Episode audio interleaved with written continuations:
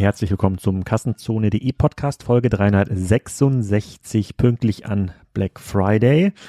Ich hoffe, ihr habt schon alle Geschenke gekauft. Ich habe gehört, äh, bei Amazon wird gestreikt. Es dauert also dann noch ein bisschen, bis die Sachen ausgeliefert sind. Wahrscheinlich dauert es nur zwölf Stunden länger als normal, aber so ist das normal, wenn man versucht, Amazon zu bestreiken. Ein Geschenketipp habe ich noch, ähm, den könnt ihr wahrscheinlich schon erraten. Ähm, falls hier Frauen zuhören, die äh, sozusagen ihren Gatten etwas Gutes tun wollen, dann äh, empfehle ich einen Blick auf die Gardena Smart Produkte. Das ist ja unser Sponsor hier vom Podcast. Podcast. Da kann man diese coolen Rasenmäherroboter ähm, kaufen und viele, viele, viele andere Sachen zur, zur Home-Automatisierung oder zur Gartenautomatisierung, Bewässerungssysteme, die sind dann auch smart und lassen sich irgendwie zentral steuern, irgendwelche äh, ähm, äh, coolen Sensoren, die man in den Boden setzen kann, die messen, ähm, wann braucht der Boden Wasser und das lässt sich alles zentral steuern. Wenn dann der Rasensprenger an ist, fällt auch der Rasenmäher nicht. Also schaut da mal bei Gardena vorbei, vielleicht auch am Black Friday. Vielleicht gibt es da auch ein gutes Angebot. Heute geht's aber nicht um den Black Friday, sondern grundsätzlich um die E-Commerce Predictions 2022. Da habe ich eine Folge aufgenommen mit Pip Klöckner, den einige von euch aus dem Doppelgänger Podcast kennen dürften. Und ich habe irgendwie die ersten zwei Minuten vom Podcast verschlampt. Da habe ich gefragt, hallo Pip, wer bist du, was machst du? Und da hat er auch geantwortet, ähm, aber diese zwei Minuten sind irgendwie weg. Die sind bei Pip drauf auf der Aufnahme, aber nur von ihm, aber nicht bei mir. Deswegen lese ich mal vor, was er hier laut LinkedIn macht. Er ist Investor und Berater, Berater mit dem Hintergrund Digitalmarketing, arbeitet also unter anderem für Firmen wie KKA, ähm, ist im Board vom Home2Go, macht sehr viel Podcasts-Aufnahmen gerade mit dem Philipp Glöckler und deswegen heißt ja auch Doppelgänger Podcast und ist sicherlich einer der Ansprechpartner zurzeit, wenn es um ähm, den digitalen Markt geht, insbesondere ähm, Aktieninvestments mit digitalem Hintergrund. Ähm, darüber reden wir auch, denn wir haben uns die Unternehmen angeschaut, die uns am meisten überrascht haben in Form von E-Commerce Börsengängen oder E-Commerce Börsenentwicklungen in 2021. Dazu gehören Wabi Parker, Rent the Runway, Oatly, Allbirds, On Running, Wish, noch eins, zwei weitere.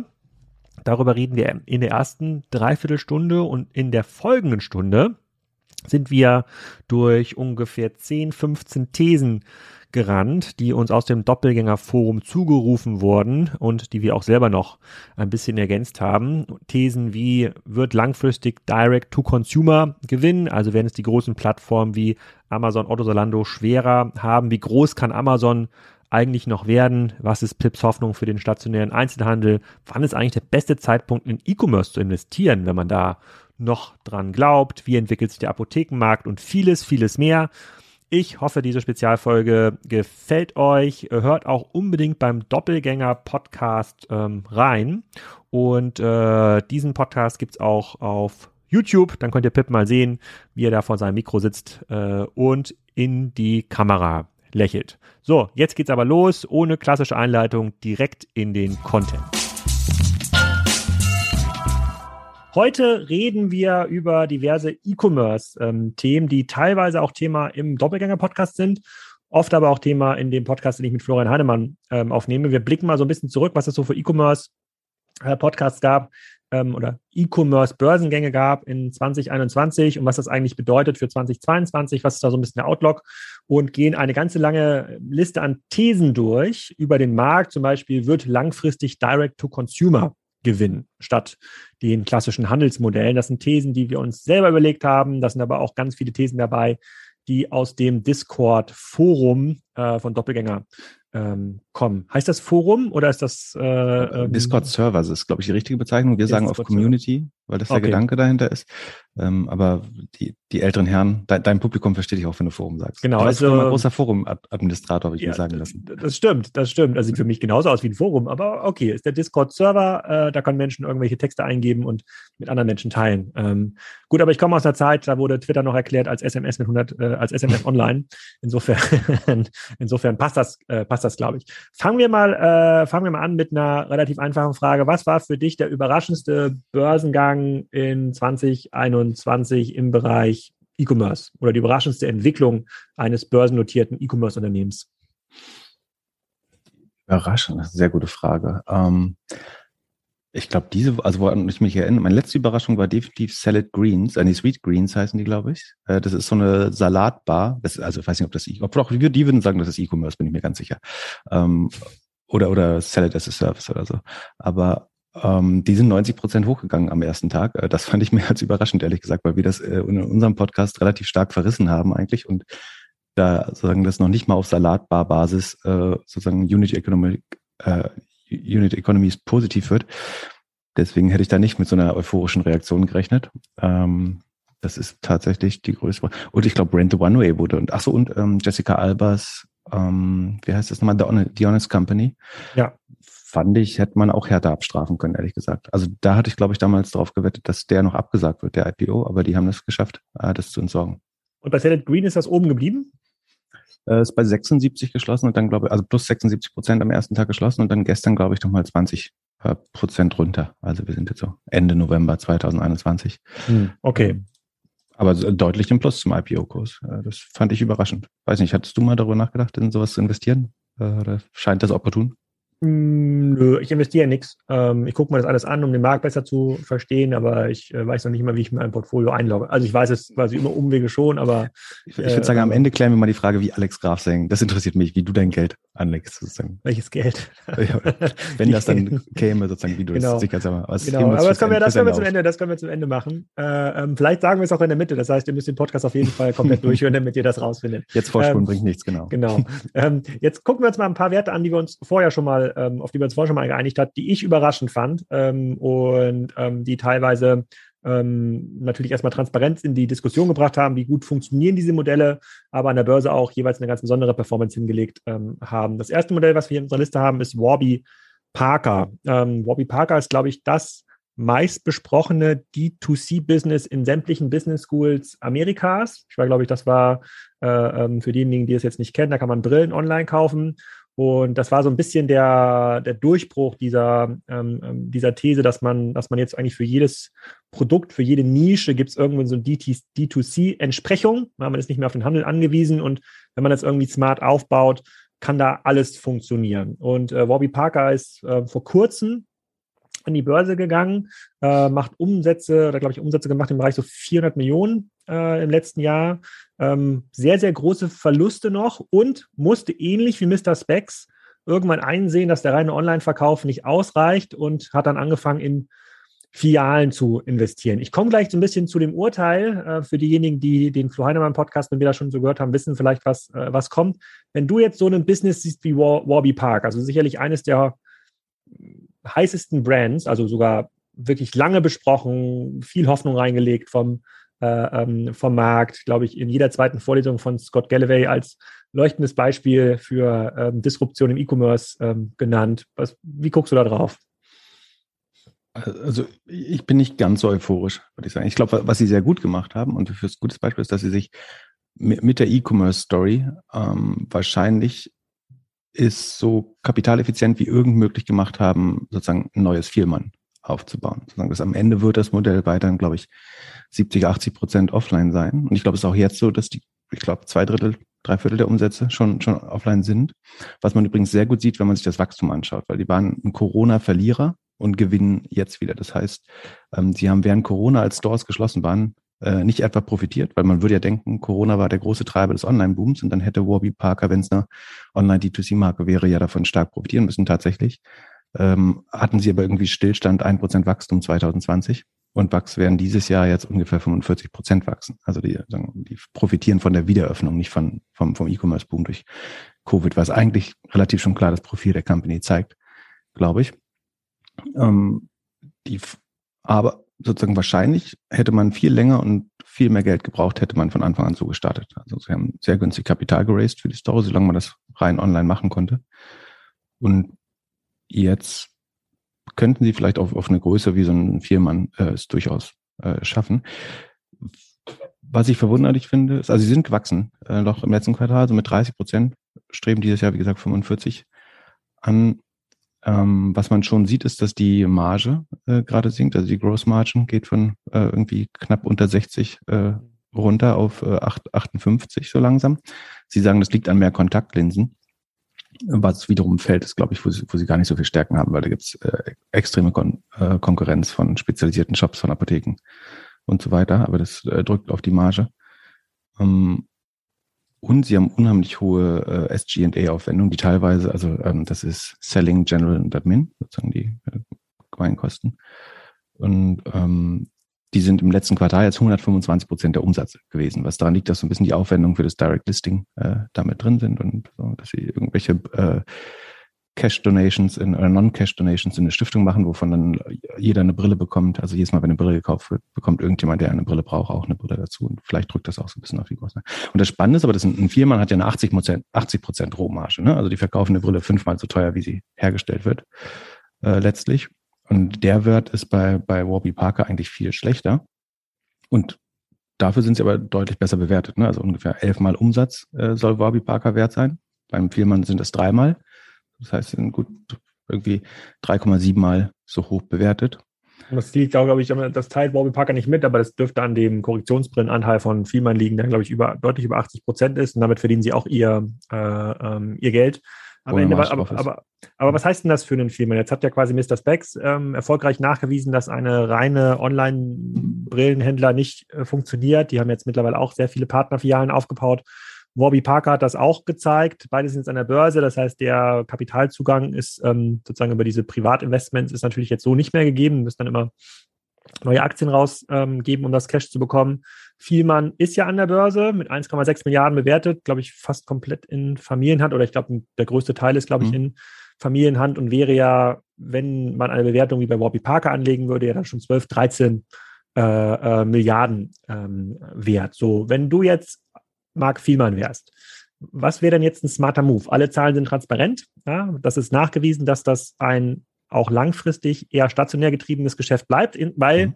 Korrektionsbrillen sind der Umsatzbringer und Korrektionsbrillen erfordern es auch in den nächsten fünf bis zehn Jahre, dass die Leute regelmäßig in den Laden kommen und sich ja nochmal nachvermessen lassen. Also was, was heißt das jetzt für Marc? Ähm, also A, der hat riesen Rückenwind, weil die Bevölkerung überaltert weiter. Ähm, also und Leute leben länger mit Brillen äh, und brauchen sie eventuell früher durch Bildschirmarbeit und so weiter, würde ich vermuten. Das, das heißt, dass wahrscheinlich Firmen eine, eine sehr gute Kombination aus Wachstum und Profitabilität ist in Zukunft. Und das, da ist aber auch schon einer der spannenden Fakten. Also Firma hat nur eine EBITDA-Marge von 10 Prozent, glaube ich, so roundabout. Äh, während Warby Parker sagt, sie streben langfristig 20 Prozent Wachstum und 20 Prozent Adjusted EBITDA-Marge an. Das hat Bush auch gesagt. Ja, genau. Und also das, da würde ich schon sagen, ich glaube, dass die auf dem Weg sind, sozusagen die, die Größe und die Skalenvorteile von einem Firma zu erreichen. Ähm, aber selbst die ähm, kommen eben nicht auf diese Margen und ich sehe nicht, wo Warby Parker sich stark genug unterscheidet, ähm, um das zu schaffen, ehrlich gesagt. Also ich sehe nicht, was, wo der Unfair Advantage ist, warum die jetzt deutlich mehr Profitabilität und Wachstum als Firma. Die Firma wächst so mit 10, 10 plus 10, also 10 Prozent Wachstum, 10 Prozent äh, Profitabilität, oder? Ja.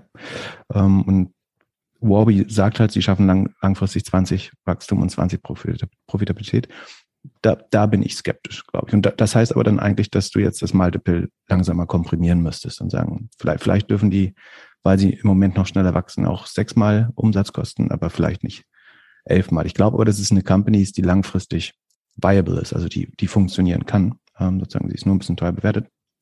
Und ich sehe viel man da gar nicht so sehr im, im Zugzwang, ähm, ehrlich gesagt. Ich glaube, die machen ihr Modell extrem gut. Äh, ich bin mir gar nicht sicher, ob das digital so viel besser funktioniert. Äh, die, die hat ja ähm, diese Woche in einem Podcast verlauten lassen, äh, dass sie da, ich glaube nicht signifikant, aber schon etwas investieren, um das äh, zu digitalisieren. Aber es scheint, scheint mir vom, vom Umfang des Investments eher ein günstiger Hedge zu sein, falls, äh, also um da auch sich Patente vielleicht zu sichern, damit niemand anders das online machen kann. Mhm. Ähm, ich sehe noch nicht, bin, ich bin selber kein Brillenträger, deswegen stehe ich da nicht 100%, stecke ich da nicht 100% drin. Mhm. Aber also ich, es, hatte Mark Fiemann hatte das ja auch in dem Podcast gesagt, als er bei Kassenzone hier zu Gast war, mhm. dass sich natürlich jetzt einiges schon tut äh, in dieser ja, Ferndiagnose. Das heißt, du kannst irgendwie deine äh, Sehstärke dann auch irgendwann via App äh, bestimmen und sozusagen die Zentrierung, wie weit dann, äh, wie weit dieses Glas da irgendwie zusammengerückt werden muss oder wo dann der Mittelpunkt ist, ähm, das geht dann auch irgendwann virtuell. Das ist ja der Anspruch immer gewesen, dass Fiemann das super abgeben kann. Ich glaube, in den niedrigen, äh, in den niedrigen ähm, Sehstärken Gläsern ist das gar nicht so kritisch. In den höheren wird es dann irgendwann kritisch. Ähm, aber äh, für, für, mich muss ich sagen, und ich verfolge jetzt diese Diskussion seit, seit der Mr. Specs Gründung, äh, das ist ja auch so ein Zalando, Zalando-Zeiten sind, glaube ich, auch, auch, gegründet worden, also auch so zehn mhm. Jahre her. Ähm, an, an, dieser Stelle hat der stationäre Handel gewonnen. Also Mark Fiemann ist für mich in dieser Diskussion aus jetzt Mr. Specs, Bobby Parker und krassen Digitalisierung als Gewinner vorgegangen und die können jetzt eigentlich ganz entspannt ähm, die Dinge digitalisieren, die sie für sinnvoll halten äh, und dann äh, weiter diesen Markt konsolidieren. Davor, daher kommt ja das meiste Wachstum, dass immer noch unabhängige Optiker dann irgendwann vereinnahmt werden oder ähm, ihr Geschäft dann aufgeben und dann die Vielmann-Filiale ähm, übernimmt. Also äh, für, für mich ist er der große Gewinner würde ich eigentlich 100 Prozent so unterschreiben. Man sieht auch, dass überhaupt kein Druck irgendwie groß auf, ausgeübt wurde auf die Margen äh, von, von Vielmann oder das äh, Umsatzwachstum. Ähm, also die wachsen wie eh und je. Und wie gesagt, der Markt hat großen Rückenwind.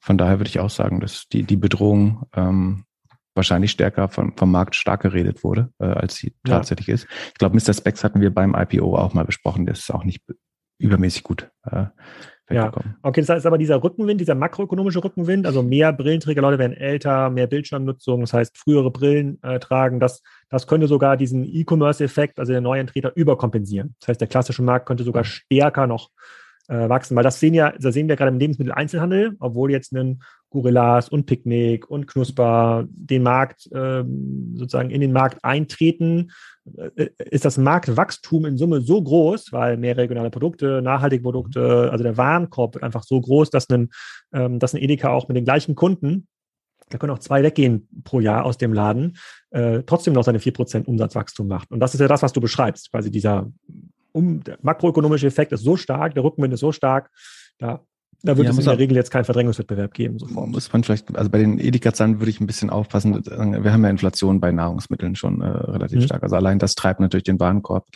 Das, mhm.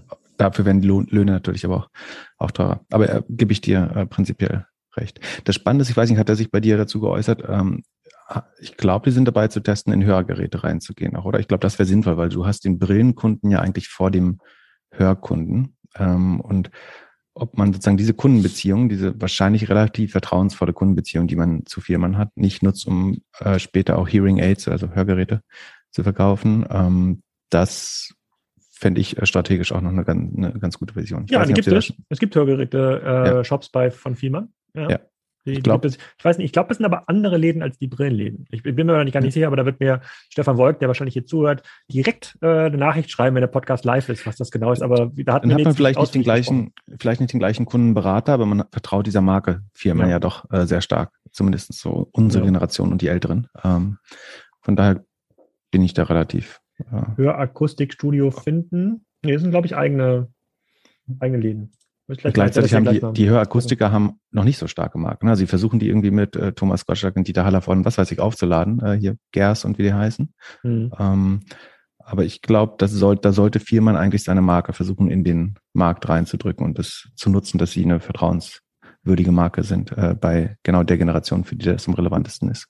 Ja, ja, ja. Im, aus dem Bereich Hannover gibt es ja einen sehr bekannten Hörakustiker, der auch sich Ach, als genau, Gesellschafter von Hannover 96 äh, ähm, in seiner Freizeit verdient.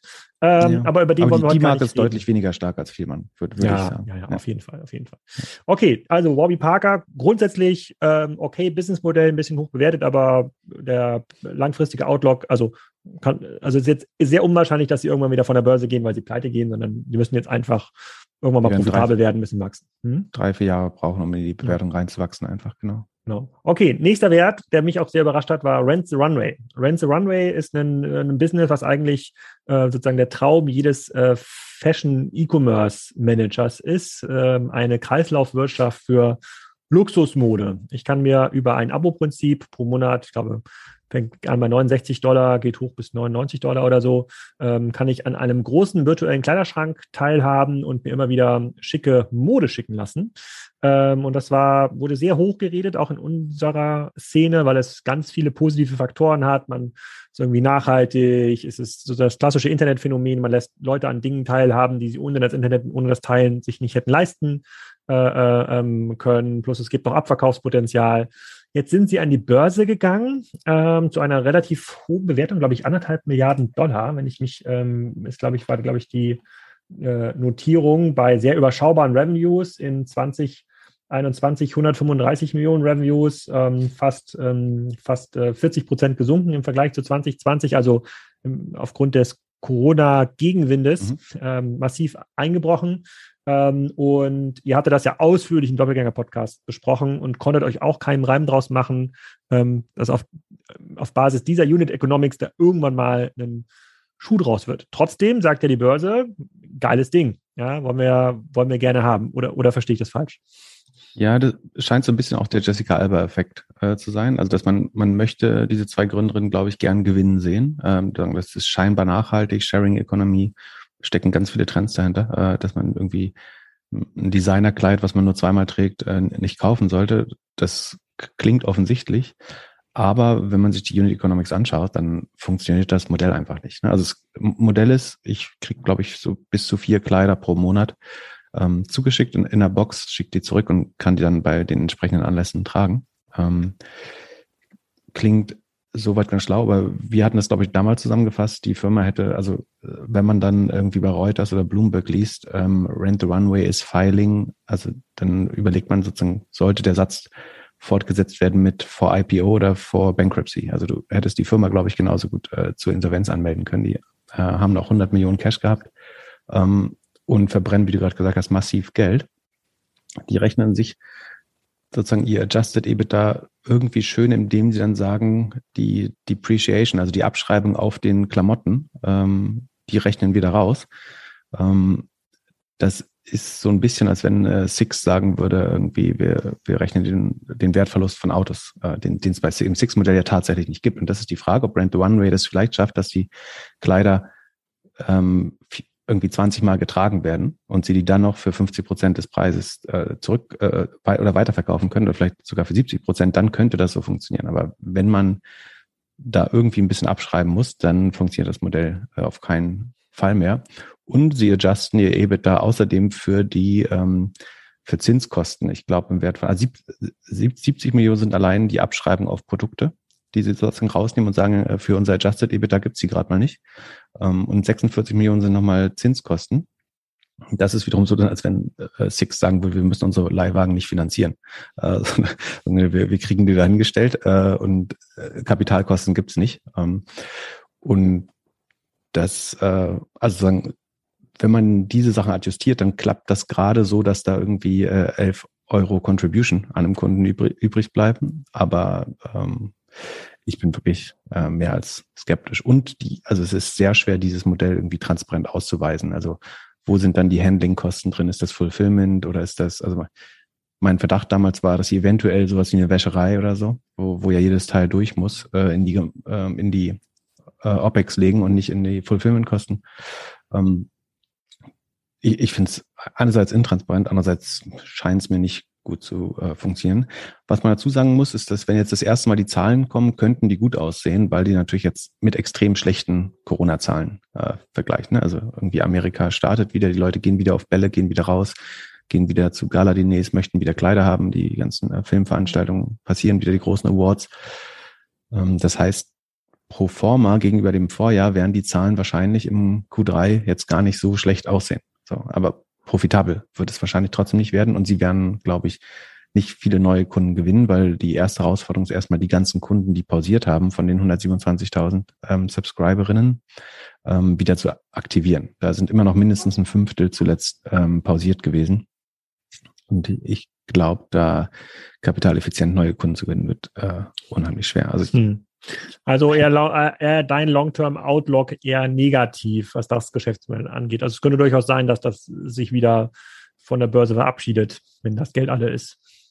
Ja, ich meine, auch das könnte vielleicht offline funktionieren, dass man sozusagen, es gibt, wenn du jetzt einen zentralen Store, hast, wo du dir das selber abholst und die, die, das, die Handling und ähm, Fulfillment-Kosten deutlich niedriger machen kannst, Vielleicht funktioniert es dann, äh, ich sehe es sozusagen als, als Closet in the Cloud, als Kleiderschrank in der, in der, nee, das Cloud. Ist, das ist offline ist immer teurer. Das war auch Thema beim Mädchenflohmarkt. Ähm, äh, die hat halt Einzelprodukte online stellen. Und dann war auch die Frage, wie kann man denn irgendwie ein Kleid, was, oder du würdest jetzt kein Kleid einsenden, aber keine Ahnung, alte Sakko vielleicht, was sie dann wieder verkaufen und die haben dann Handlingkosten von 2,50 Euro in Summe. Also Vereinnahmen, Qualitätskontrolle, Reinigung, ähm, Bild machen, Text online stellen. So, also das wirst du mit keiner, mit keiner Offline-Infrastruktur irgendwie schlagen können. Ja, und die haben eine Marge auf dem Paket, wenn ich mich nicht irre. Äh, Mädchenflohmarkt? Oder? Ja, und das hat Rent the ja. Runway nicht. Für Rent the ja. Runway ist Paketkosten. Bei Mädchenflohmarkt trägt das ja die, die Kundin. Ja.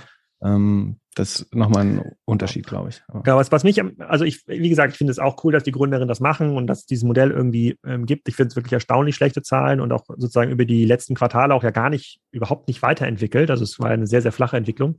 Äh, und ähm, aus einer, ähm, wenn man die Flughöhe ein bisschen höher, äh, höher nimmt, ähm, dann würde ich mich halt fragen, die richtig coolen Marken, die ich vielleicht als ähm, Frau im Abo haben möchte, wenn ich mir, weil 70 Dollar im Monat ist jetzt auch nicht wenig, also ist ja nichts für äh, sozusagen, nicht für sozusagen die ähm, sozusagen für, für die Jugendlichen, aber die richtig coolen Marken, wollen die wirklich in so einem Abo-System dann neben so durchschnittlichen Marken hängen? Da geht es ja um künstliche Verknappung und eben darum, dass es sich nicht jeder leisten kann. Dadurch entstehen ja Marken. Das heißt, so auf einer Makroperspektive gibt es da nicht so eine wirkliche Win-Win-Situation. Der Louis Vuitton-Manager möchte wahrscheinlich nicht, dass seine Ware bei Rent the Runway ähm, hängt. Das wirkt für den wahrscheinlich ein bisschen wie TK Max.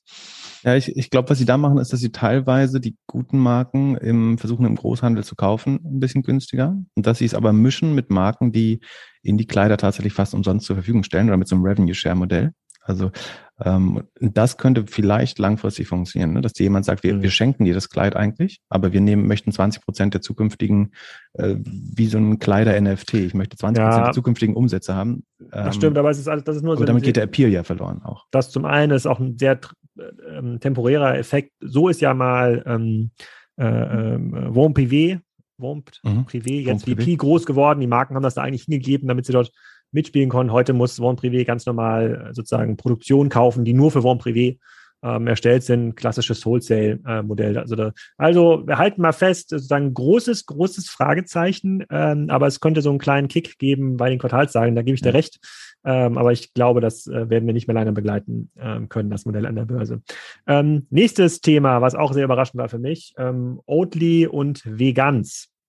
Ähm, Oatly haben wir intensiv besprochen mit ähm, Flo Heinemann. Ähm, da äh, ähm, ging es darum, dass ähm, man ein Ersatzprodukt für Vollmilch in den Markt bringt, in diesem Fall auf Haferbasis. Und ähm, da haben wir dann, als wir in die Börse gegen, gegangen sind, an den Zahlen ges gesehen, wenig Marge, sozusagen klassisches Wholesale-Modell, äh, äh, ähm, in der Summe nicht so erfreulich.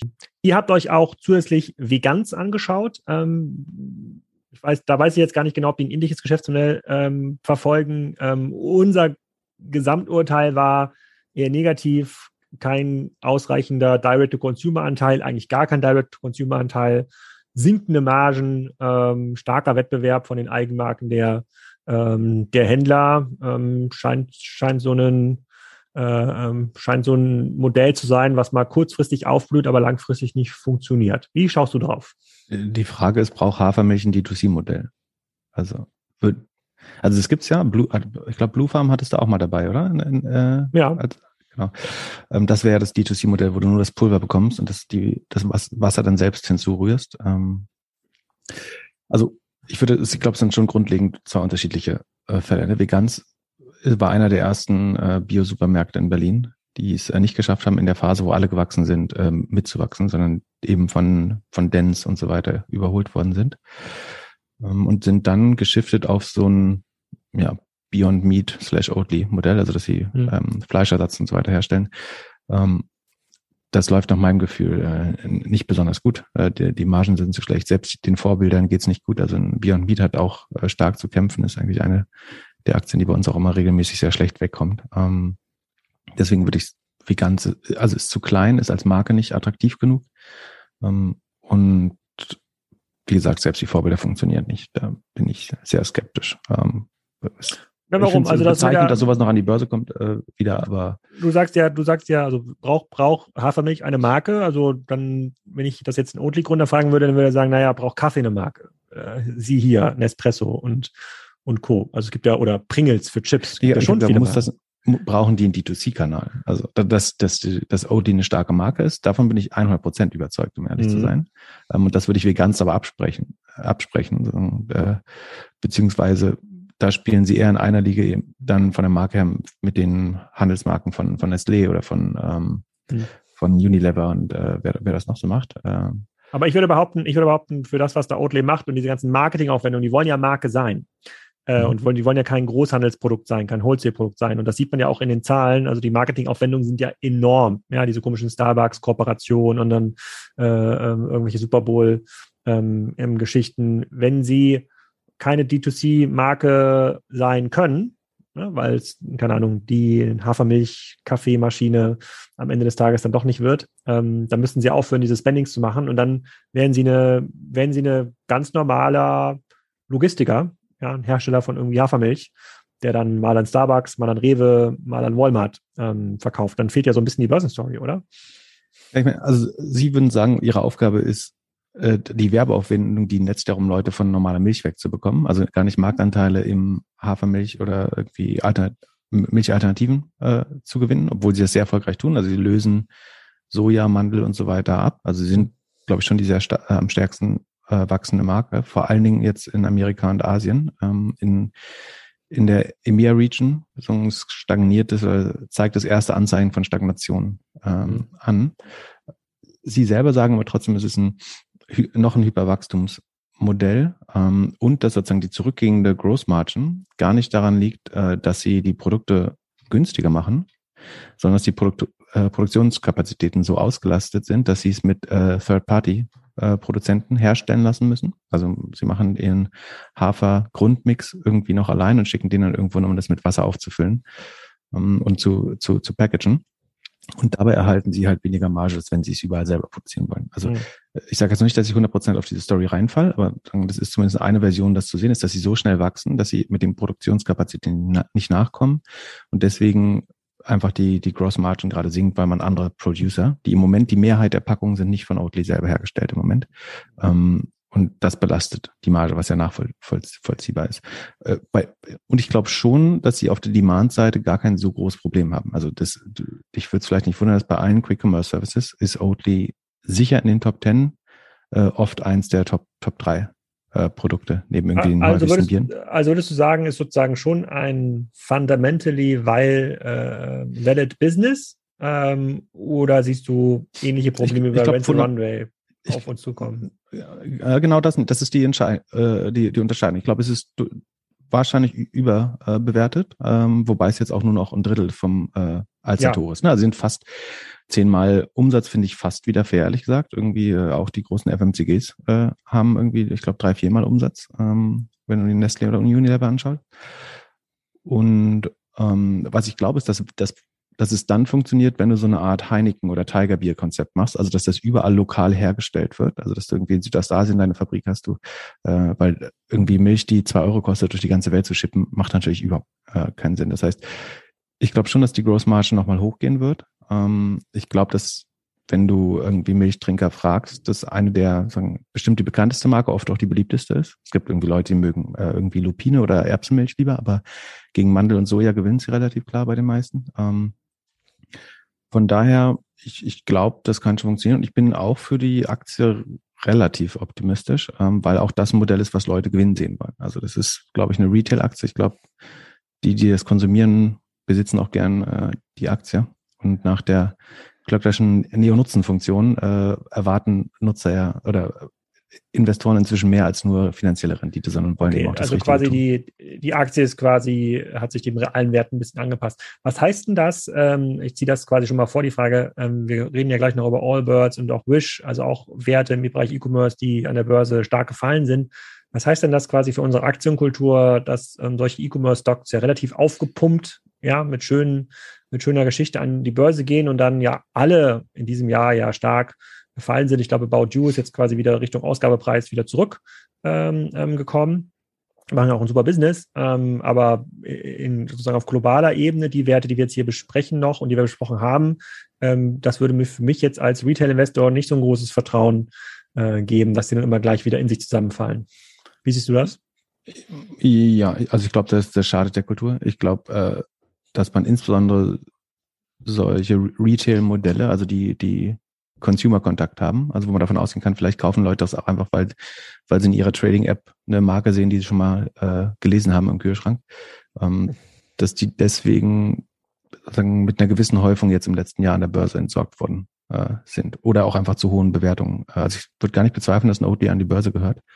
Ähm, aber die Bewertungen, die da teilweise im Raum standen in der Euphorie, äh, die, die waren halt absurd. Und ich, ich finde es jetzt bei irgendwie einem Drittel vom Allzeithoch, äh, also zwei Drittel entfernt, also nur noch ein Drittel des Allzeithochs, finde ich das noch, vielleicht noch nicht ganz fair, aber fairer bewertet. Ähm, mhm. Und ich glaube langfristig an die Story. Ähm, für jemand, der das sozusagen am Höchstpunkt gekauft hat, ist natürlich enttäuschend, jetzt der zwei Drittel verloren zu haben. Und bis, bis man den Kurs wieder sieht, äh, das wird mehr als fünf Jahre dauern, glaube ich. Also da muss man jetzt äh, sehr langfristiger Investor sein. Aber man sollte ja auch in, in irgendein IPO jetzt nicht mehr als fünf Prozent seines Geldes äh, stecken. Natürlich, das haben jetzt vielleicht noch nicht alle Leute gelernt oder gerade sehr schmerzhaft gelernt, aber ähm, ja. Und ja, außer, außer, natürlich in Bitcoin. Das ist andere ist ja klar. genau. Okay, gut. Dann wir müssen noch zwei Werte machen und dann müssen wir noch die ganzen E-Commerce Predictions machen und äh, wir äh, wir müssen ja auch wieder ganz normal arbeiten, äh, weil wir verdienen mit Podcasts ja leider kein Geld. Wir sind ja keine äh, äh, bezahlten Podcast-Moderatoren hier.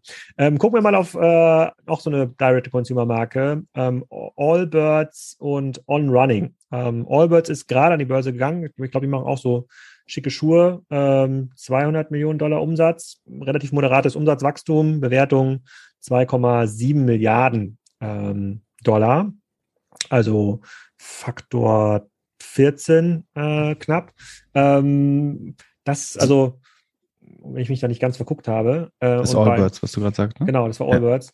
Ja, genau. ähm, und das ist so, puh, also klar, coole Schulmarken, Nike äh, und Co., aber hier reden wir über Direct-to-Consumer-Marken, die erstmal nachweisen müssen, dass sie langfristig äh, überhaupt diesen Kundenzugang halten. Das wirkt für mich so ein bisschen, als würde Camp David an die Börse gehen. so, so Faktor 15 äh, äh, Umsatz. Und äh, wie hieß denn diese andere Marke, die noch so hip war vor Camp David? Die haben die ganzen Camp David-Leute vorher getragen. Wie hieß die denn? Ähm, La Martina. Hm, ja, die auch, aber es gab noch. Äh, Nakatano? Nee, nee, nee, nee, nee Nakatano. Die sind cool, die sind cool, die sind cool. Nakatano ist mega cool. Das ist äh, sozusagen, das ist eine ähm, demokratische Marke. Wann, die trägt jeder. Welche Zeit waren das? Äh, vor. Ich frage mich, ich frage mich ja, wann passiert das, dass Frauen, die ihre Männer einkleiden, dann glauben, jetzt sind bestick, bestickte Hemden dran. Ja. So, dass, ich glaub, das war so eine Marke mit so einem Totenkopf. Achso, Van Dutch meinst du? Van Dutch war auch so ein, ja, das, äh, nee, ich Ed Hardy? Ed Hardy, Ed Hardy, ja. genau. Der Ed, Ed, Ed Hardy, man sieht ja quasi. Aber das hängt alles in Kleiderschränken zusammen drin. Auf jeden genau, Fall. ich glaube, also, wer, ja, wer das Hardy, eine hat, hat auch die anderen vier. Ja, genau, genau, genau, ja. so ein bisschen Aber so. Schuld haben in dem Alter die Frauen oft, also dass die dann sagen, äh, es wird jetzt Zeit, dass der Mann bestickt trägt. Äh. Als Dieter Bohlen im OMR-Podcast war, konnte ich, hat er mir glaubwürdig erklärt, dass er das wirklich cool findet. Ihm glaube ich das ja auch, aber ähm, okay. Ähm, das sieht man aber so in der ländlichen Umgebung auch ein bisschen oder in der provinziellen Umgebung na, ein bisschen mehr na, als in der Großstadt. Na, das, mein, mein Gefühl. Also. Das kommt darauf an, in welches Viertel man geht in der Großstadt. Ja? ja. Vielleicht jetzt nicht in den, ähm, in den, den auskömmlichen ja. Innenstadtringen, in dem Doppelgänger sich bewegen, ähm, sozusagen, aber dort, wo der Wohnraum wieder bezahlbar wird, ist auch immer noch Etadi äh, äh, zu sehen an der Bushaltestelle. So, aber jetzt ähm, machen wir keine Sozialstudie mehr, sondern gucken mal nochmal. Was man in Berlin Mitte viel sieht, sind tatsächlich Onschuhe. Äh, übrigens. Ah. Also das spaltet so ein bisschen die Gesellschaft. Es gibt Leute, die das äh, wirklich großartig finden. Und da, ich habe viele Freunde, die wirklich vier, fünf davon schon im äh, im Schulschrank stehen haben. Das macht man mal so lange, bis man das erste Mal äh, damit in äh, Hundekacker reingetreten ist. Und dann merkt man, dass diese Luft, diese äh, nur seitlich offenen Luftkammern gar nicht so praktisch sind. Äh, weil äh, das dann da rauszubekommen, ist deutlich schwerer als bei einem herkömmlichen. Aber das geht halt vor allem ja für Berlin. In den meisten anderen Städten sozusagen ist dieses Thema Hundekacker auf dem Gehweg ja nicht so. ich muss auch zugeben, ich bin selber On-Schuh-Besitzer, aber gar nicht absichtlich, sondern ich musste in Österreich zum Wandern, musste ich in so ein Outdoor-Geschäft mir, wollte ich mir irgendwelche Sportschuhe kaufen und ich kannte die Marke gar nicht. Und die hatten aber eine On-Schuhe. Die waren jetzt auch nicht im Angebot. Ich weiß, so ein Paar kostet 150 Euro. Mhm so ungefähr. Und da habe ich irgendwelche bunten da gekauft und konnte damit rumwandern in Österreich. Und hatte ich auch irgendwann in Berlin mal an. Stand auf irgendeiner, ähm, irgendwo rum auf der Straße und dann kamen so zwei Jugendliche vorbei und haben auf die Schuhe gezeigt, meinen so, geile Schuhe, Alter. Und hm. äh, da, da habe ich gemerkt, dass ich vielleicht doch mein Brand wechseln sollte. Aber ich finde es ganz bequem. Ich gehe geh damit aber nicht laufen, ich gehe damit nur spazieren. Ähm, aber trotzdem erscheint mir das alles ein bisschen schräg. Also ja, wobei On, On wächst mit 70 Prozent äh, zuletzt äh, und ist profitabel, also als, als Hyperwachstumscompany. Ähm, aber was man sich da anschauen muss, ist eigentlich, wie sehr auch äh, ein Nike oder ein Reebok Adidas oder ein Brooks, die zu, ähm, also der nächste Konkurrenz, würde ich sagen, also für Leute, die wirklich viel laufen, ist wahrscheinlich Brooks Running. Mhm. Ähm, die gehören zum Berkshire Hathaway Konzern. Und die wachsen eigentlich alle so zwischen 50 und ich glaube der schnellste, ich glaube es war sogar Brooks äh, mit 96 Prozent. Also es mhm. war ein absolutes Top-Quartal für Running Shoes, ne, weil irgendwie die Läden wieder aufgemacht haben, ähm, gerade für die, die nicht nur D2C verkaufen. Ähm, und, in, und hinter dem Hintergrund sollte man auf jeden Fall die 70 Prozent Wachstum von On sehen. Ne? Aber dann, sie wachsen, sie sind profitabel. Ich glaube, das ist auf jeden Fall eine Company, über die wir in zehn Jahren noch reden werden, äh, ehrlich gesagt. Mhm. Ähm, was bei äh, All Birds, machen Sie Machen Sie in zehn Jahren auch noch vor allem Schuhe?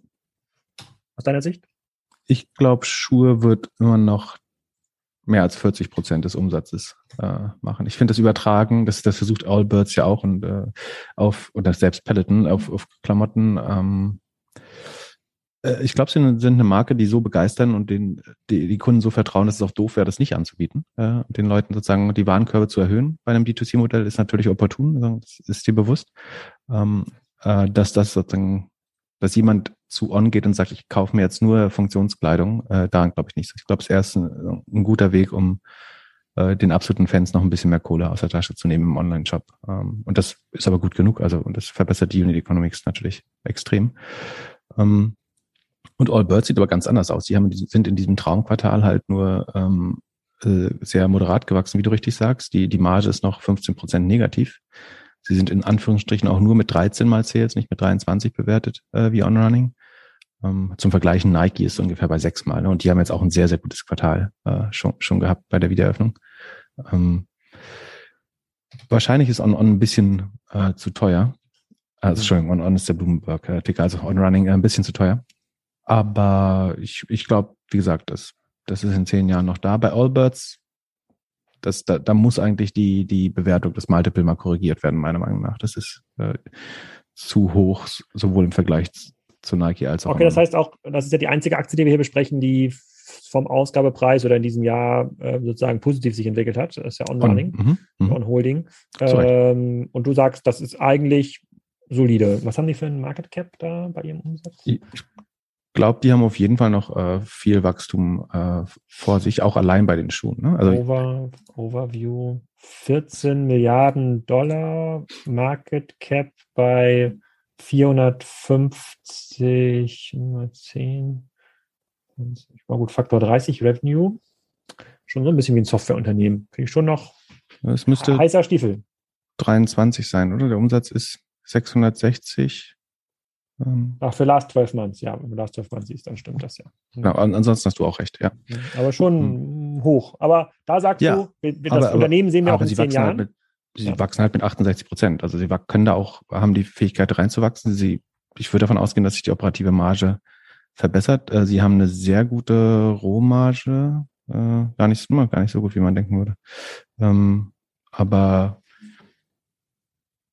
ja, und also ich glaube, der durchschnittliche On Kunde kauft zwei bis drei davon äh, ja. pro Jahr. Was mich bei OnRunning am meisten überrascht hat, ähm, das ist so ein bisschen wie, man, hat, man hätte quasi gedacht, äh, wenn man den Sportschuhmarkt analysiert hätte, da, gibt da gibt es jetzt so viele starke Marken, da ist jetzt nicht Platz für eine mega neue Marke, nur für, äh, nur für Laufschuhe. So ein bisschen wie, ähm, ja, also sozusagen Pringles ist für mich immer das Beispiel bei Chips. Vorher gab es quasi nur so durchschnittliche Chips und so Eigenmarken und ein bisschen Balsen-Chips und dann kam auf einmal diese Pringles-Rolle und das ist quasi die erste und einzige Marke, die es da gab. Und jetzt gibt es so einen sehr, sehr krass saturierten Markt und trotzdem schafft es ein Newcomer dann mit profitablen Zahlen so stark da reinzuwachsen und jetzt irgendwie das hippe Produkt zu werden für die Etadi-Menschen. Cool. Vielleicht auch, weil die Leute so ein bisschen Sehnsucht nach Differenzierung haben, ne? Mhm. Ähm, könnte ich mir schon vorstellen. Also, dass man sich eben von den herkömmlichen Marken, äh, es gibt auch ja. diese Marke mit dem V, Viecha oder Wecha oder Wea, mhm. ähm, die auch sehr beliebt ist. Ähm, wahrscheinlich beide schlägt, würde ich fast sagen. Ähm, und ich glaube, Leute wollen einfach, viele wollen, also die wissen, wie, wie Nike und Adidas hergestellt werden und wollen das be bewusst anders machen. Ja. Die, und da, da ist dann aber das Problem, dass wenn, wenn du durch den Harz wanderst und dann siehst du irgendeine 65-jährige Rentnerin eben mit On-Schuhen da auch schon rumlaufen und äh, mhm. das passiert durchaus, dann, dann ist eben vielleicht irgendwann doch nicht mehr so cool und exklusiv und äh, Startup-Bubble, wie es mal am Anfang war. Ja. Aber zum Beispiel in Nordamerika äh, wachsen die relativ stark gerade. Ne? Also sie schaffen es, diese Marke anscheinend auch äh, über Deutschland und Europa hinaus äh, zu verbreiten. Deswegen glaube ich, dass die da langfristig noch reinwachsen können in, in die, äh, was waren das, 13 Milliarden Bewertung. Okay. Cool. Dann noch eine Aktie, bevor wir in den Thesen gehen, da müssen wir gar nicht so tief reingehen. Du verfolgst wahrscheinlich auch ein bisschen die Entwicklung von Wish. Die hatten unterjährig äh, ein ganz kleines Hoch, als die Reddit-Gemeinde gedacht hätte, die sind, ähm, äh, die sind äh, zu Unrecht abgestraft. Wir müssen jetzt mehr Wish-Aktien in unsere äh, ähm, Robin-Hood-Depots äh, nehmen. Ähm, wir waren ja mit dem Flo Heinemann-Podcast immer schon sehr, sehr kritisch äh, gegenüber Wish, weil es da wirklich kaum ein positives Element an diesem ganzen Geschäftsmodell äh, ähm, ähm, gab. Also anders als bei äh, äh, Rent the Runway, wo ja ganz, ganz viele positive Elemente sind. Das funktioniert halt am Ende nicht. Schade. Ja, aber was bei Vision immer so, es gab eigentlich kaum ein positives, positives Element an dem Geschäftsmodell. Und äh, jetzt haben sie ja, was ist jetzt gerade passiert? Jetzt haben sie aufgegeben, Online-Marketing zu machen, weil es zu teuer geworden ist für Neukundengewinnung. Mhm. Der Gründer ist jetzt äh, ähm, gegangen und wenn ich den Börsenkurs äh, richtig in Erinnerung ähm, habe und das so ein bisschen verfolgt habe, ich glaube, sie hat noch eine Milliarde Cash auf dem Konto. Market Cap ist äh, 2,5 Milliarden. Das heißt, dass äh, sozusagen das Enter echte Enterprise Value ist noch 1,3 äh, Milliarden. Damit sind sie jetzt angekommen auf dem Niveau von Karstadt Kaufhof. Ähm, ja. So und äh, ähm, ich glaube, die sind beim Enterprise Value noch niedriger, aber ähm, so die Größenordnung ist, glaube ich, die die richtige. Und ähm, und sie verbringen gerade 100 Millionen pro Quartal. Also, ja. also länger als zwölf Monate kann man das Geschäftsmodell so nicht weitermachen. Aber wie, wie, wie kann es sein, dass so eine Aktie, so ein Unternehmen, was ja schon von Anfang an sehr, sehr schlechte Zahlen gezeigt hat, doch noch so lange von der Börse positiv gutiert wird? Und vor allen Dingen, die waren vor einem Jahr ja zehnmal so viel wert wie heute. Also oder, oder achtmal so viel. Ja. Wir sind jetzt ja. bei 93 und waren mal bei, bei 30 ja. äh, von der Zeit das entzieht sich vollkommen äh, meinem Verständnis. Also wir haben das in unserem Podcast, also, also alles, was wir einigermaßen für relevant halten, besprechen wir gern. Aber wir fanden das vom, vom Modell so unnütz, wie du richtig sagst. Also es irgendwie, ich beschreibe das immer als eine äh, Pipeline für Plastikschrott Schrott aus China nach Europa. Ähm, ich ich glaube, das braucht die Welt äh, nicht. Äh, ich, ich glaube, es hat langfristig keine großartigen Margen, ist wenig differenziert. Äh, ich fand sozusagen die Werbemittel, mit denen man konfrontiert wird. Ähm, ich weiß nicht, ob das irgendeine Art von Targeting ist, aber ich habe da regelmäßig irgendwelche gefälschten Rolex und IWC-Uhren gesehen, ja. gesehen ähm, wo Für ich mir sicher war, man kann Dollar nicht, inklusive man kann nicht, genau, genau. ähm, äh, was mich gewundert hat, dass das sozusagen, dass das, also man wundert sich ja, warum bei Facebook äh, und Google die Werbekunden nicht aufs Dach steigen und sagen, wir sch äh, schränken morgen mal unser Budget äh, ein, wenn ihr weiter äh, Wish Werbung ausspielen lasst. Ähm, was übrigens ganz spannend ist, ähm, Gerade heute kam die News, dass Frank in, in Frankreich ähm, Wish aus dem App Store von Google und Apple verbannt wird wegen oh. der Counterfeit Products, also wegen Produktfälschung. Ähm, wenn das jetzt Schule macht, Frankreich ist da mit, mit äh, LWM Asch bestimmt am, am stärksten dran und hat am meisten Interesse äh, daran, das äh, als Exempel zu äh, statuieren. Aber wenn da weitere ähm, Länder folgen, wird es jetzt nicht einfacher äh, für Wish. Und wie gesagt, es war auch vorher schon desaströs. Sie ja. brennen, brennen durch 100 Millionen im Quartal. Ich, Aber das, das können dann, Sie noch genau Monate Ich, ich verstehe das ja quasi mit diesen Investmentshebeln nicht so short, long und sowas, aber das ist doch quasi jetzt so eine klassische Short-Position, wo eigentlich klar ist, die kann keiner retten, außer sie kauft nochmal jemand äh, ähm, schnell auf. Genau, also ich würde auf jeden Fall, ich würde jetzt nicht auf einen Turnaround-Case spekulieren da, also dass das nochmal hochgeht zumindestens. Äh, da, so, insofern bin ich mir sicher. Was jetzt die Gefahr beim Shorten ist, ist, dass es natürlich eine der meistgeschorteten Aktien schon ist. Das heißt, es gibt wahrscheinlich schon 30 Prozent Short-Interest darauf. Das heißt, dass jede dritte 10%. Aktie zehn, das äh, weniger als gedacht hätte. Ähm, also dass dann in dem Fall jede zehnte Aktie schon verliehen ist. Und es kann natürlich jederzeit wieder passieren, dass sozusagen äh, irgendwelche Menschen auf Wall Street Bets sich verabreden, äh, den ähm, Shortsellern zu zeigen, wo der Herrgott den Most herholt. Und ähm, dann äh, kann ja. die auch wieder bei 13 stehen, ganz schnell, ja. äh, befürchte ich.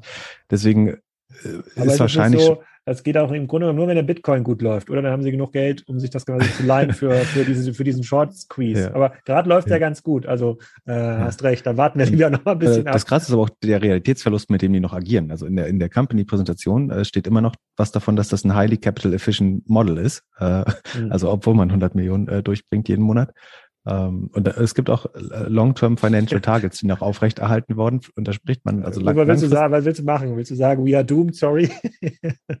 Take your ja. money and run? man kann zumindest darauf hinweisen und sagen, wo die Challenges gerade liegen. Ähm, okay. Aber, ja, hast recht. Ja, aber ist nicht, ist nicht einfach. Ich würde jetzt also ich würde lieber quasi Karstadt übernehmen als äh, äh, sozusagen im Management als der Wish. Da, da hast du immerhin noch die Immobilien, ja. Ja, aber auch die Rolltreppen. Ne? Äh, so, jetzt kommen wir zu den Thesen. Jetzt wird es richtig spannend. Also, äh, wir gehen mal eine nach, der, eine nach der anderen durch und gucken mal, ob uns was Schlaues einfällt. Ähm, die erste These habe ich geklaut aus einer Folge, die du mit ähm, dem anderen Philipp aufgenommen hast. Und da habt ihr besprochen, wird langfristig Direct-to-Consumer gewinnen oder eher die großen Handelsmodelle. Ähm, und diese These kommt daher, dass jetzt gefühlt diese Direct-to-Consumer-Marken wie On Running oder auch ein Oatly ist jetzt noch keine Direct-Consumer-Marke, aber viele andere Marken über einen Shopify-Shop die Ware selber an den Endkunden bringen ähm, und, äh, äh, und damit den großen Händlern wie Amazon, Zalando, äh, auch Walmart online schaden. Das habt ihr besprochen. Ich glaube, der Glöckler ähm, hatte eine starke Tendenz Richtung D2C. Du hast gesagt, die Skaleneffekte sprechen ganz klar für äh, die großen äh, Retailer. Fasse ich das richtig zusammen? Hm, vermutlich, aber ich kann auch gerne genau das Gegenteil vertreten von dem, was ich äh, gesagt habe. Ich bin da flexibel in der Meinung. Ähm, also ich glaube, also ich glaube, was schlau ist, ist, sich das differenzierter anzuschauen. Ich glaube, es gibt Modelle, die einfach sehr geeignet sind für D2C. Also gerade, also die, die Erfolgsfaktoren sind wahrscheinlich hohe Gross Margin ähm, und eine hohe Repeat Rate. Also deswegen eignet sich zum Beispiel äh, Kosmetik sehr gut oder Nahrungsergänzungsmittel, weil das wird in der regelmäßigen, äh, wird regelmäßig in hohen Frequenzen äh, bestellt, plus dass die, die, die Marge sehr groß ist. Ähm, und da gab es schon seither viele Modelle, die sehr gut äh, funktioniert haben. Ähm, oder ein, Modell, was ich auch sehr gerne mag, ist äh, Fix, zum Beispiel FIGS, so wie die Feige auf Englisch. Äh, die bauen ähm, oder produzieren letztlich Berufsbekleidung für Pflegepersonal, also die sogenannten Scrubs, diese äh, türkisen Krankenhauskleidungs äh, Sachen. Ähm, und da hat man die perfekte Kombination. Das, das muss man wahrscheinlich zwei, dreimal im Jahr nachbestellen. Äh, man hat eine entsprechende Marge äh, dahinter. Das scheint sehr gut zu funktionieren. Das ist eins meiner eher, äh, ich will nicht sagen Lieblings, aber eins der D2C-Modelle, die ich äh, für sinnhaftiger halte. Da kann man auch mal überlegen, in welchen äh, Nischen kann das noch funktionieren. Oder ist vielleicht nicht ein Engelbert Strauß sogar. Das wird ja sozusagen in der, in der Provinz auch gern mal äh, tagsüber noch weitergetragen. Ähm, und ich glaube, die machen auch eine Milliarde Umsatz, Engelbert Strauß oder so. Das ist, glaube ich, die größte Berufsbekleidungsmarke in Deutschland. Ähm, also das, das sind Modelle, glaube ich, die funktionieren können und auch funktionieren werden. Und dann gibt es aber ganz viele, also für, für jede erfolgreiche Schuhmarke, also wenn man jetzt irgendwie ein, ein Allbets sogar noch als erfolgreich bezeichnet und ein äh, On zweifelsohne, sind ja eigentlich auch 10, 20, wenn nicht mehr Marken gestorben, die es versucht haben, die einen Kickstarter gemacht haben, die einen D2C-Shop gemacht haben, die eine Zeit lang ein paar exklusive Modelle aus China importiert haben äh, und dann äh, halt nicht weiterkommen. Deswegen glaube ich, ist das D2C-Modell insgesamt eher overhyped oder eher überschätzt. Ähm, aber es, es gibt wenige sehr erfolgreiche Fälle. Ähm, die Frage ist, gibt es eine Möglichkeit, wo man halt nicht 20, 25 Prozent an den Marktplatz abgeben muss? Ähm, und trotzdem hat man nicht die Nachteile des D2C, nämlich dass die Wahrscheinlichkeit, dass man jetzt genau den richtigen Kunden äh, auf Google oder Facebook trifft, ähm, also das der Nachteil ist ja, man hat ja ein begrenztes Inventar einfach als, als D2C-Marke. Wenn du jetzt ein sehr festgelegtes Produkt bist, dann hast du vielleicht sogar alle Größen und Farben auf Lager. Aber das, dass das trotzdem dann den Gusto äh, des Kunden in dem Moment trifft, äh, ist ja weniger wahrscheinlich, als dass ein großer Marktplatz jetzt irgendwas hat, was genau das trifft. So dein Laufschuh, Laufschuhbeispiel ist ja ein gutes Beispiel. So vielleicht würde ich jetzt keinen finden, der mir da gefällt äh, bei bei On, weil mir irgendwie das Design nicht gefällt. Und äh, das Problem hätte ich, wenn ich jetzt auf dem Amazon oder äh, Decathlon oder äh, was weiß ich bin, wahrscheinlich weniger. Ähm, was, was ich mir vorstellen könnte, ist, dass man vielleicht die Synergien, also man kann ja beide Modelle verbinden, indem man sagt, dass die, die D2C-Marken sich in so einer Art virtuellen Pro-Idee-Katalog sozusagen sich supporten und sagen, warum soll Sonos, Sonos nicht auch Peloton-Bikes äh, verkaufen? Oder warum findet man nicht eine Plattform, wo man sagt, wir kaufen zusammen äh, Kunden ein und äh, dann monetarisieren wir sie auch zusammen? Äh, ich habe gerade in, in, in, was investiert, das Product Pine heißt, die das so ähnlich machen.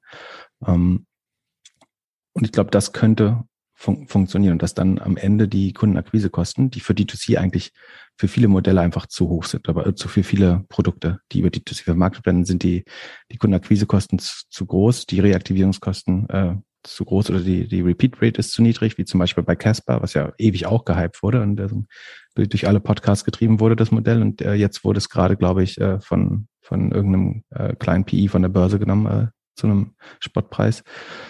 Hm, von daher, aber wenn man das, wenn man sagt, ich habe jetzt eine Zielaudience, irgendwie den, den oder die sportliche äh, Millennial und irgendwie den, den reichen äh, 40-Jährigen und man baut dann so Produktwelten aus verschiedenen D2C-Brands, wo die sich ähm, irgendwie präsentieren können und sozusagen die, die Nachteile gegenüber den großen Händlern, Mark Marktplätzen so ein bisschen nivellieren können. Ich glaube, das könnte funktionieren. Hm. Also was ja, was ja Corona ganz klar gezeigt hat, ist, dass die äh, Marken, die ähm, sich bisher auf ihr Wholesale-Glück verlassen haben, bei Zalando oder bei Amazon gelernt haben, dass diese Marktplätze am längeren Hebel sitzen und im Zweifel halt ähm, Klopapier höher priorisieren als äh, äh, Birkenstock-Sandalen. Und das hat äh, zumindest mir nochmal gezeigt, und das sehe ich auch bei ganz, ganz vielen Business Cases, die ich so beobachte, dass auch die Marken, die bisher ein Direct-to-Consumer-Geschäft ausgeschlossen haben, weil sie sagen, wir wären eigentlich nicht so richtig gesucht, wir äh, wären nicht oft gekauft, ja, es ist schwierig, weil das sozusagen loyales Geschäft zustande kommt, dass die auch deutlich stärker investieren in Direct-to-Consumer-Initiativen und auch die Podcast-Gäste, wie so ein Mokebo für das Thema Schränke, Miss Pompadour, alle eine sehr, sehr klare äh, Strategie haben, den Kunden auf ihrer eigenen Plattform äh, ähm, zu halten und dann immer wieder verschiedene Elemente dazu nutzen, um den Kunden wiederzubringen. Miss Pompadour hat eine starke Community. Äh, Mokebo sozusagen macht es über die äh, über die Produkte. Die machen, glaube ich, jetzt gerade 15 Prozent Direct Consumer, der Rest ist über Marktplätze wie Otto und Amazon. Aber egal, mit wem ich rede, gibt es eigentlich einen ganz klaren Trend dazu, dass der, dass man diesen Kundenzugang ownen muss äh, ähm, und sich eigentlich langfristig nicht leisten kann, diese Marge an den Marktplatz abzugeben, weil dann auch da die Differenzierung irgendwann fehlt. Dann wird man austauschbar. Dann gibt es irgendwie ja. einen schöneren Schrank, einen billigeren Schrank. Das heißt, die aus, einer, aus einem Makrotrend äh, würde ich dem Glöckler recht geben. Ich würde jetzt quasi nicht jeder gehypten Marke, die jetzt irgendwie Stirnbänder aus China importiert, ähm, äh, das Recht zugestehen, dass das eine solide Direct-Consumer-Plattform baut. Aber alle, die es schaffen können, über so die Schwelle 50, 100 Millionen rüber zu gucken und dann, ich kann sich auch so ein Sportitje angucken, ne? machen viele Handelsprodukte, aber haben auch super viele vertikale äh, ähm, Produkte, die werden Teufel tun, ihre Ware bei, äh, bei Amazon oder Otto zu listen. Die sind schon so groß und so stark. Auch Thomann, super hoher Vertikalisierungsanteil. Äh, ähm, äh, die werden selber nicht, eine Plattform. Ist das nicht vielleicht der große Unterschied, dass ich glaube, was natürlich opportun ist, ist deine bestehende Marke selber zu vertreiben und sagen, das, die bestehende Sehnsucht oder Nachfrage nach der Marke, wenn möglich, auf den effizientesten Kanal, das nicht immer, aber manchmal der D2C-Shop sein kann, zu, zu lenken. Ich glaube, das macht zweifelsohne Sinn. Die, die Frage ist, kriegt ein Birkenstock oder ein Sportitje durch seinen Online-Auftritt neue Kunden? Oder sind es nicht die Leute, die das aus der Fußgängerzone kennen oder mit der Marke vertraut sind und dann natürlich auch online da gerne shoppen, weil sie der Marke vertrauen? Was ich viel schwerer finde, ist eben, äh, kannst du eine Marke nochmal so aufbauen? Und da, das wiederum, äh, also als Kanal sehe ich, äh, ob, ob, ob das sozusagen schnell genug profitabel wird. Und äh, ich glaube, strategisch ist es unersetzbar, das zu machen. Da bin ich 100% bei dir. Das, das, das sollte jeder, der eine große Marke haben, nutzen, dass er eben den Kanal und den Kunden ownt da, dass er seine Kundenanzahl aggressiv steigern kann über den Kanal. Da, da bin ich wiederum skeptisch, dass, mhm. dass er dafür die, die nötigen Unit Economics hat im, im eigenen Webangebot. Ja, also hätte ich vor zwei Jahren auch so gedacht, aber Corona hat da doch nochmal einige coole Strategien vorgebracht. Ich hatte gestern noch einen Podcast aufgenommen, der kommt nach diesem Podcast mit dem Gründer von Voom Bikes, diese Kinderfahrräder. Ich weiß nicht, ob mhm. die so ein Begriff sind. Die sind mhm. ja, machen dieses Jahr 100 Millionen Euro Umsatz, verkaufen primär über die eigenen Kanälen und ein paar angeschlossene Fahrradhändler, aber online nur der eigene Kanal, riesiges Wachstum, Word of Mouse, aber ist auch so ein Produkt, ähm, hohe Identifikation mit dem Produkt, also starker Word-of-Mouse-Effekt, hohe Marge, Investitionsgut, ja, 500, 600 Euro. Da lohnt sich natürlich auch mal eine, äh, eine Kampagne, wo du mal einen Klick mit irgendwie 4 Euro bezahlst für irgendwie äh, sicheres Kinderfahrrad oder sowas. Hm. Ähm, aber es gibt, also ich sehe, also in meiner Welt, in meiner Blase, und die Frage ist ja, was, was bedeutet das? Äh, äh, ganz klare, ganz klare Tendenz, dass die, ähm, dass wir viel mehr Plattformen in Zukunft haben und sich weniger Angebot konzentriert, jetzt für die Vielkäufer auf einem Salando oder auf einem, ähm, auf einem Amazon. Das, äh, das glaube ich schon. Also, dass es da deutlich zu einer deutlichen Differenzierung kommt. Aber diese Mindestschwelle, so 50, 100, 200 Millionen, damit man die Operations irgendwie betreiben kann, damit man die entsprechenden Leute hat, damit man auch mal ein echtes Cross-Border-Geschäft aufbauen kann. Das ist schon maßgeblich und das ist jetzt mit irgendwie Fitnessstirnbändern aus China. Aber, aber wo äh, startet dein, dein Search Journey? Äh, dann ja. Also wenn ich jetzt nach sicherem Kinderfahrrad suche, dann äh, ich wahrscheinlich wird die erste Seite zugekleistert sein von den großen Marktplätzen äh, und Preisvergleichen vielleicht. Ja, die haben es geschafft, quasi die Marke extrem bekannt zu machen. Ähm, und genau. über Word of Mouse. Dann wieder die These unterstützt, sagen, du brauchst erst die Marke und dann kriegst du es auch äh, online verkauft. Ist ja bei Miss Bombardier auch da bin ich ja dabei. Miss Bombardier sozusagen ist quasi auch über die Marke ähm, groß geworden. Mokibo nicht. Ja. Mokibo wird über, die, über das Produkt äh, ähm, groß. Aber du brauchst ein gutes Produkt, da gebe ich dir, äh, gebe ich dir vollkommen recht. Ähm, führt uns direkt zur zweiten Frage. Wie groß kann Amazon äh, noch werden? Äh, die haben sich ja, glaube ich, das habe ich jetzt nicht so verfolgt. Ich habe nämlich kein Aktionär von Amazon, aber ich glaube, die haben sich dieses Jahr eher seitwärts bewegt. Ne? Ähm, obwohl sie ja äh, die Aktien, ich gucke mal kurz, obwohl sie ja doch ähm, recht beeindruckend wieder gewachsen sind. Sie sind jetzt hinten raus. 15 Also die, die Aktie hat sich ein Jahr seitwärts bewegt und ist jetzt hinten raus ein bisschen äh, durchgekommen. Genau. 15 Prozent, äh, sozusagen fast zwei Billionen Dollar äh, wert, sehr geringes Short Interest unter einem Prozent. Wer shortet denn Amazon?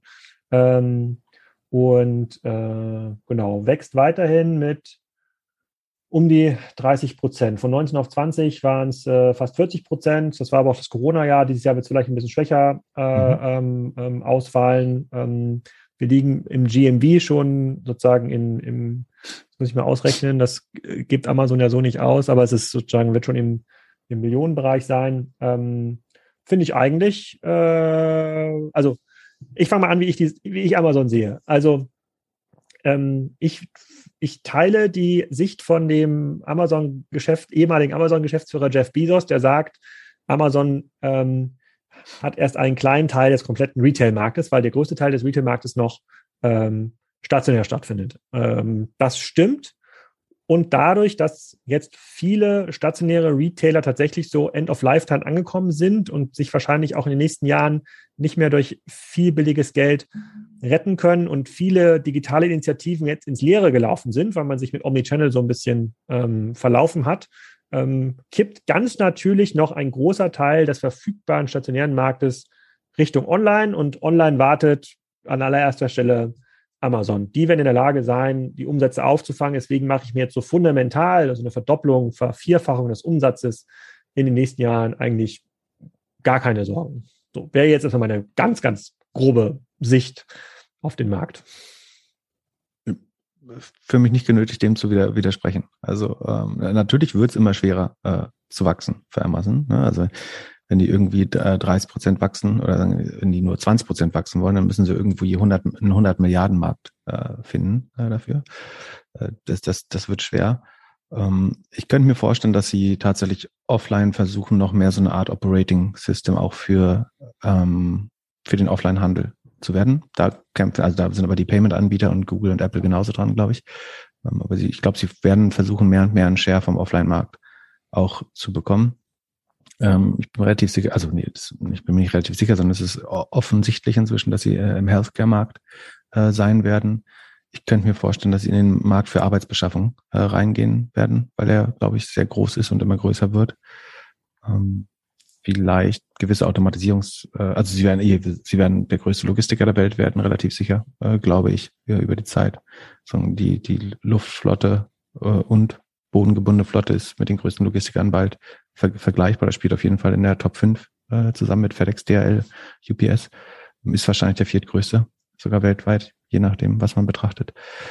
Ähm, und da mache ich mir eigentlich keine Sorgen. Und die, ich meine, selbst wenn man jetzt sagt, Amazon wächst nur noch 15 oder 12 Prozent äh, year on year, weil es eben so schwer wird, noch wirklich Handelsvolumen dazu zu bekommen, ist die Frage, muss es eigentlich wachsen oder müssen sie nur das weitermachen, was sie jetzt schon machen, nämlich dass sie immer mehr Retail-Umsatz auf Third-Party-Umsatz äh, verschieben, also in den Marktplatz und davon wiederum noch mehr in das Advertising-Business, was äh, mehr Geld als Twitter, Snap, Pinterest äh, und, und die noch zwei größten Werbemarktplätze nach Google und Facebook äh, zusammen machen. Also allein dadurch ent, ent, entsteht ein sehr spannender Hebel und der irgendwann endlich mal eine andere Bewertung erfahren. Also Amazon ist immer noch bewertet wie ein, ein, ein schlechter Marktplatz oder ein sehr gutes Handelsbusiness. Ähm, was aber im Hintergrund passiert, ist ja, dass ähm, ich glaube, es ist kein Geheimnis, dass AWS eigentlich allein die, die Marktkapitalisierung von Amazon tragen könnte. Ähm, AWS, muss ich mal kurz schauen, was da die Runrate ist.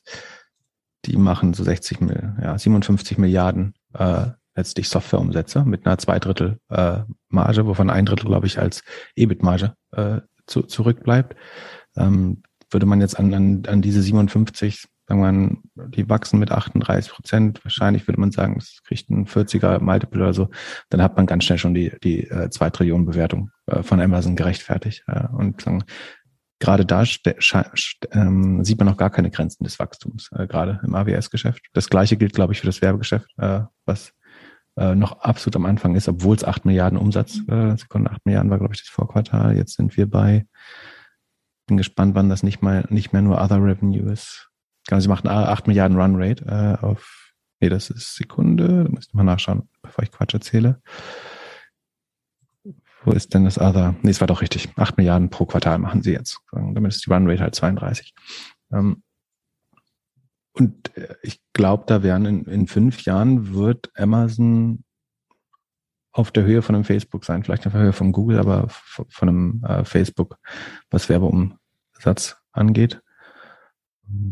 Und von daher sehe ich da überhaupt keine Grenzen des Wachstums eigentlich. Und also die Veränderung der, der Struktur des, des äh, Umsatzes in eigentlich viel kapitalleichtere äh, Modelle. Das ist eigentlich spannend. Die Frage ist, muss man wirklich mehr verkaufen oder kann man sozusagen einfach nur die Kundenbeziehung noch besser monetarisieren mit, mit digitalen Produkten. Ja.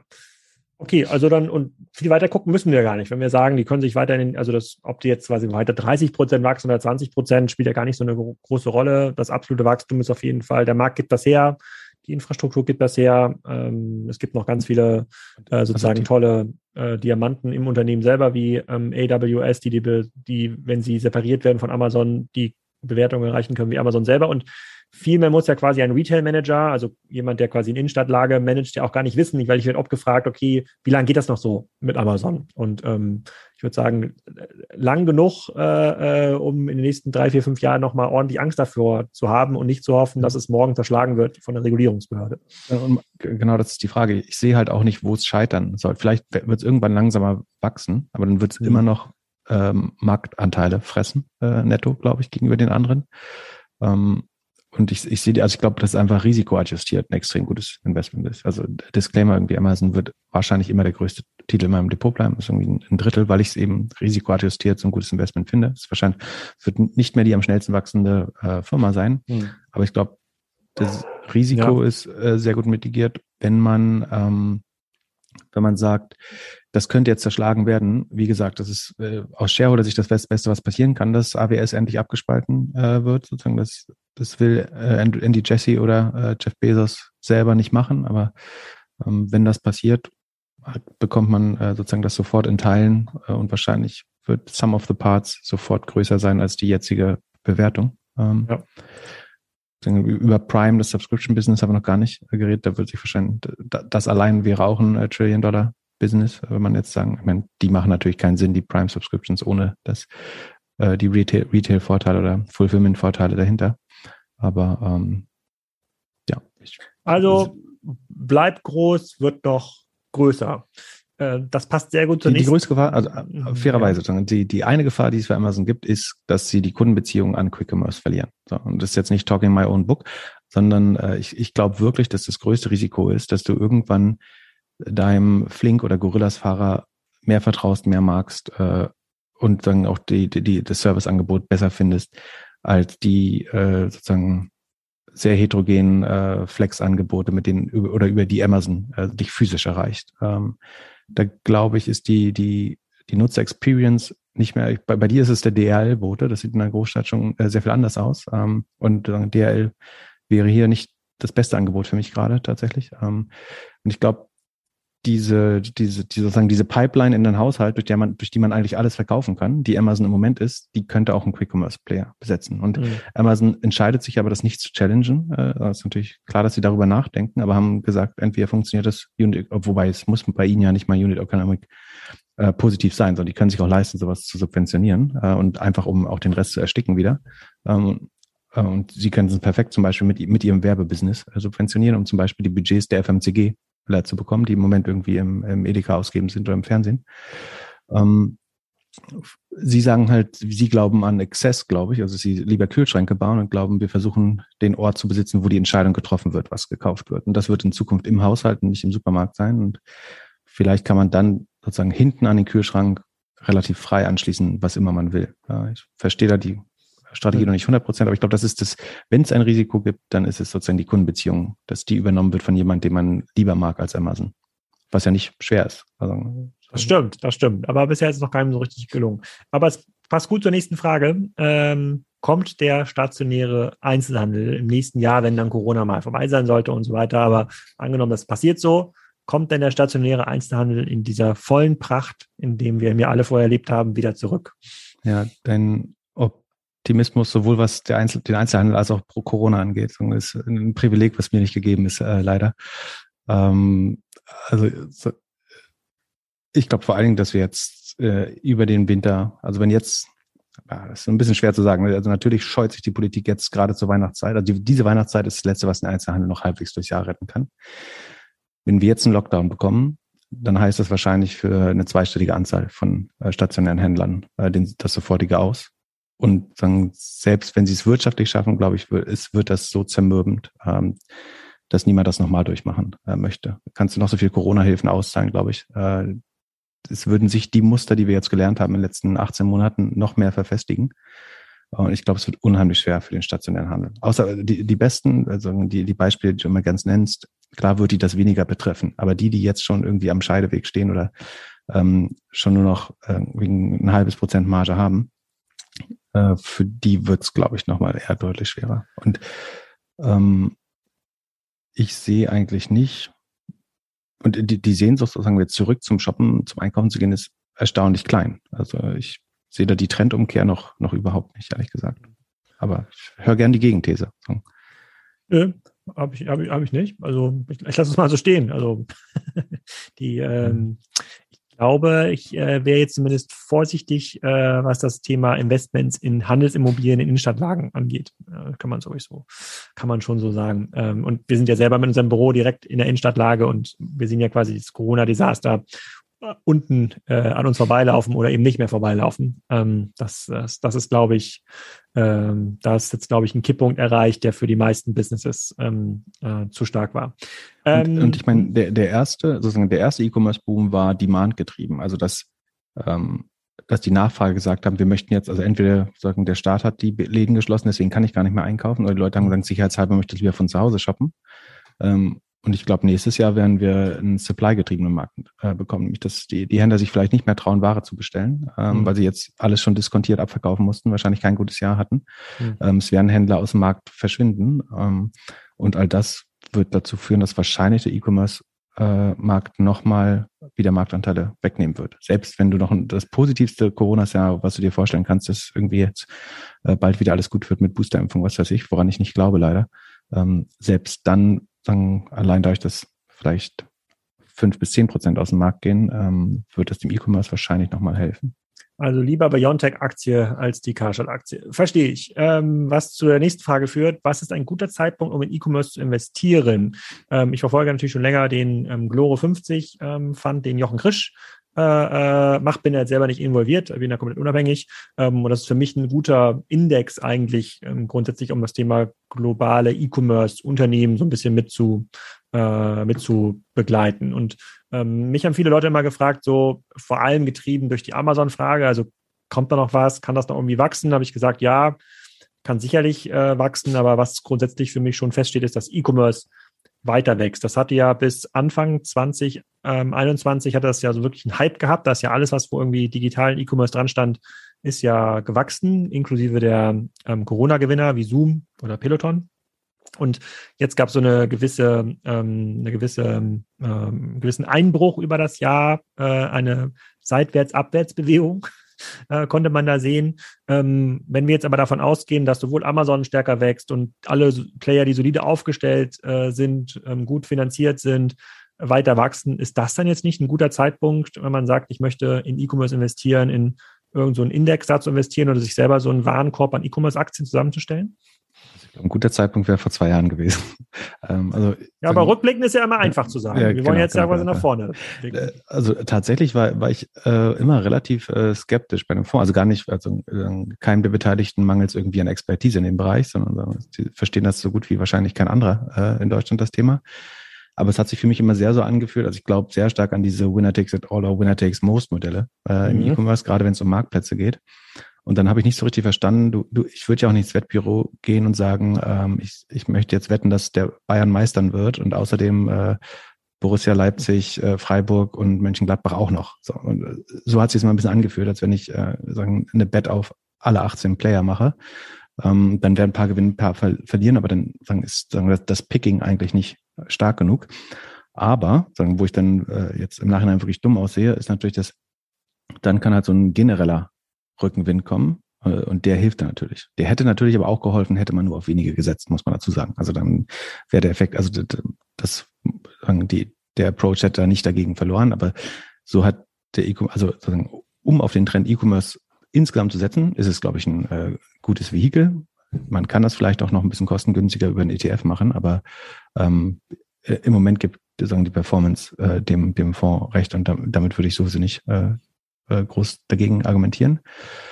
Ähm, ob das jetzt noch ein guter Zeitpunkt ist, ich finde das sehr schwer, E-Commerce gerade äh, zu bewerten. Also einerseits, weil die Unsicherheit ist so ein bisschen, ähm, haben wir jetzt wirklich sozusagen den zweiten E-Commerce-Boom, der wird auf jeden Fall kleiner sein, äh, dieser Supply-basierte.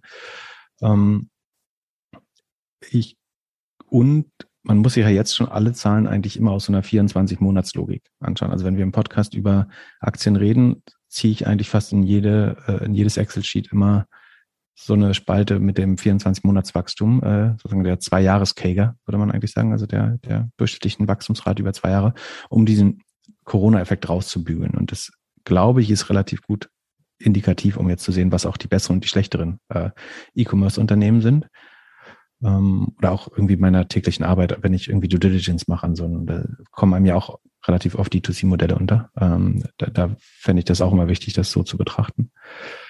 Ähm, und viele Modelle sind halt einfach sehr, sehr rich oder sehr, ja, freigebig bewertet gerade. Und da ist schon die Gefahr, dass es auch noch, noch weitere Rückschläge gibt. Also da ist jetzt ein bisschen Normalität schon eingekehrt, aber die Gefahr für weitere Rückschläge ist durchaus gegeben. Deswegen drängt sich das jetzt noch nicht 100 Prozent auf, jetzt zu sagen. Aber aus so einer Zehn-Jahres-Perspektive, du musst jetzt nicht dein ganzes Geld auf E-Commerce setzen, aber sozusagen, wenn du eine Zehn-Jahres-Perspektive investierst oder fünf Jahre, ja, ich glaube, dann, dann kann man das machen. Also E-Commerce jetzt nochmal weggeht, äh, da glaube ich nicht dran. Die Frage ist, gibt es irgendwann nochmal so ein größeren Wandel, sozusagen Kon Konsumverzicht oder so. Aber auch da wird relativ E-Commerce äh, ja, gewinnen. Das ja, wenn das kommt, dann kommt ja auch kein Klimawandel. Daran glaube ich, äh, daran ja. glaube ich nicht, dass Leute sozusagen jetzt mal so einfach verzichten. Also ich, ich versuche äh, selber zum Beispiel äh, möglichst wenig in, also deswegen war, haben wir so ein Wish nicht mal besprochen äh, im Podcast, weil wir dachten, das ist ein Modell, wir wollen es in der Welt nicht sehen und wir finden es auch nicht relevant und waren uns auch relativ sicher, dass das nicht lange da bleibt.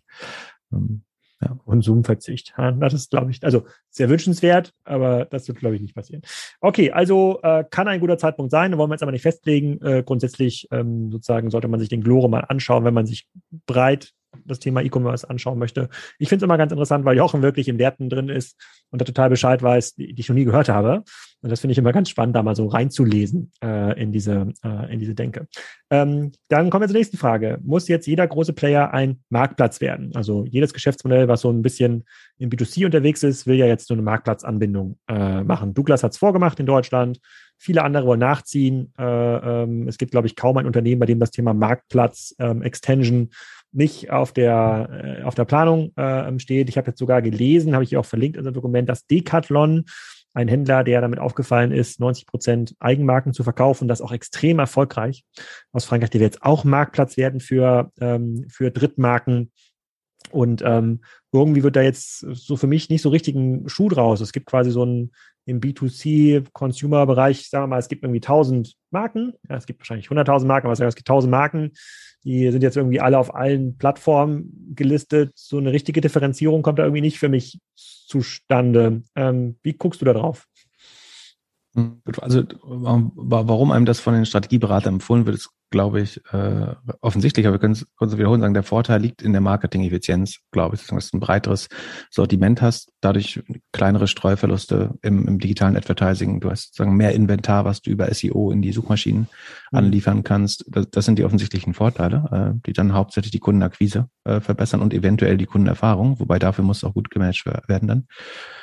Ob das bei so einer, also Decathlon hat in, in meinem Kopf eigentlich ein, so ein sehr festes, so ein kuratiertes Sortiment oder auch, auch eine Nische, in der man sie verortet. Das ist irgendwie Handelsmarken, Value for Money, stark reduzierte, ähm, bekannte Marken irgendwie, dass man da auch ein Adidas Schuh mal für 40 Euro kaufen kann oder so. Ähm, ich weiß nicht, ob die die exklusiv herstellen äh, oder ob Adidas sie so günstig anbietet. Ist wahrscheinlich so ein extra Outlet-Sortiment, was sie sonst auch im Outlet günstiger verkaufen. Mhm. Ähm, mutmaße ich jetzt mal. Ähm, ich ich glaube, da jetzt Marken verschiedenster Qualität und Preise unterzumischen, scheint mir nicht opportun. Sozusagen, weil das, womit ich Decathlon, Decathlon verbinde, ist eben, ich bekomme irgendwie 90 Prozent der Qualität für 50 Prozent des Preises. Das ist die Wahrnehmung der Marke und dass ich da irgendwie vom, vom, äh, vom Fischtrip bis zum, äh, bis zur, zum Wanderurlaub wahrscheinlich alles in einem einkaufen, ja, mich so ausstatten kann quasi ähm, und alles in einem, einem Shop finde. Ähm, deswegen weiß ich nicht, ob da jetzt ähm, ein Marktplatz wirklich sich aufdrängt. Was ich gesehen habe, ist, ich habe ein, zwei größere Player so im, im, in der Transformation zum Marktplatz äh, betreut. Also nicht, dass ich das nahegelegt habe, sondern wenn, wenn die sich dann richtig oder fälschlicherweise dafür entschieden haben, dann muss ja trotzdem jemand äh, da helfen. Und ich glaube, was man sich klar machen muss, ist, wenn man das macht, dass es eine ganz andere DNA und Expertise braucht, Category Management für einen, einen Retailer zu machen, als äh, einen Marktplatz zu kuratieren oder die richtigen Algorithmen äh, für, einen, für einen Marktplatz äh, zu finden. Also wenn man aus so einer äh, Denke kommt, wo man eben Dinge einkauft, dahinstellt ähm, und das irgendwie hauptsächlich mit dem Deckungsbeitrag der Produkte, äh, das, das Ranking so baut, ist es, glaube ich, nochmal deutlich unterschiedlich, wenn man einen Marktplatz mit zwei Millionen Produkte auf einmal hat, wenn man vorher 40.000 verkauft hat. Äh, und die wenigsten, die das gemacht haben, die ich gesehen habe, waren darauf ausreichend vorbereitet. Also ich würde denen immer raten, ähm, sich auch personell mit Marktplatz, Marktplatzexpertise auszustatten, äh, um diesen Wandel zu begehen. Ich glaube prinzipiell nicht, dass alles ein Marktplatz äh, sein muss. Und die meisten Nischen sind ja auch schon, schon gut besetzt, äh, eigentlich. Okay, also ähm, ich verstehe das Argument quasi aus der sozusagen Marketingkosteneffizienz. Ähm, wenn jetzt aber in der gleichen Branche vier Teilnehmer bisher aktiv sind, alle schalten die gleichen äh, Drittanbieter auf auf ihren Marktplatz, ähm, dann äh, ähm, dann gibt es da nicht so eine richtige Differenzierung. Sozusagen dann verpufft, dieser ähm, Effekt. Und das sehe ich in vielen Strategiediskussionen gerade. Man denkt nicht so drüber nach, ähm, warum ist mein Marktplatz eigentlich der beste, warum muss ich, kann ich eigentlich unique sein, was kann ich für Services integrieren in Marktplatz-Business, sondern es geht immer nur stumpf darum, neben den zehnten Akkuschrauber noch 30 weitere äh, äh, hinzusetzen. Und ich meine, und das was sind eigentlich sehr begrenzt. Ja, und was ist eigentlich die Exzellenz, die du brauchst als Marktplatzplayer? Ja. Also du musst entweder in Technologie gut sein oder in Fulfillment. So, das sind, glaube ich, die maßgeblichen äh, irgendwie USPs, die du haben musst, sowohl gegenüber dem Kunden als auch den angeschlossenen Shops.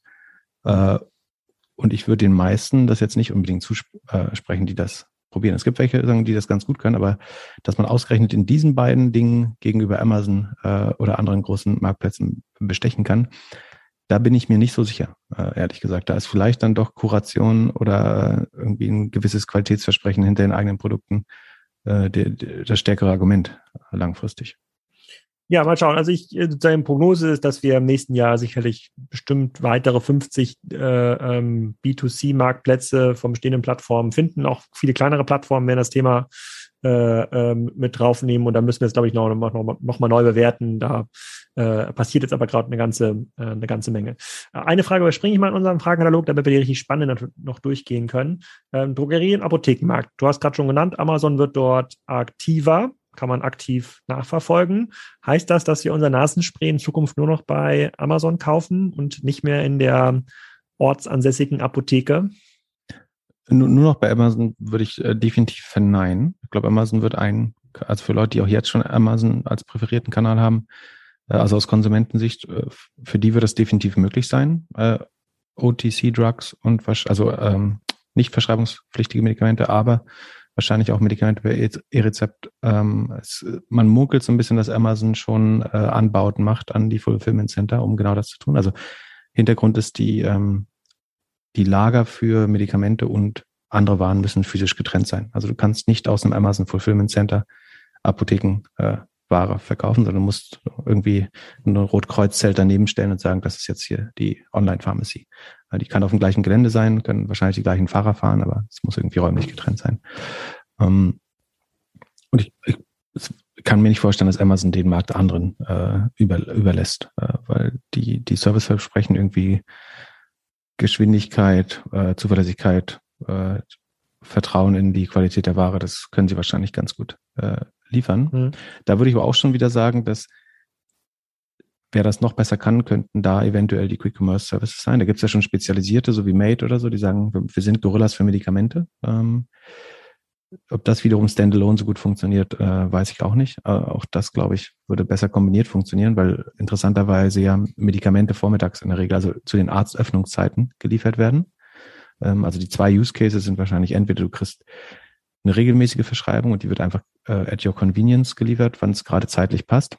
Die andere ist, du warst beim Arzt und statt zur Apotheke zu gehen, lässt es dir direkt zehn Minuten später, wenn du wieder zu Hause bist, nach Hause mhm. liefern, äh, kostenfrei.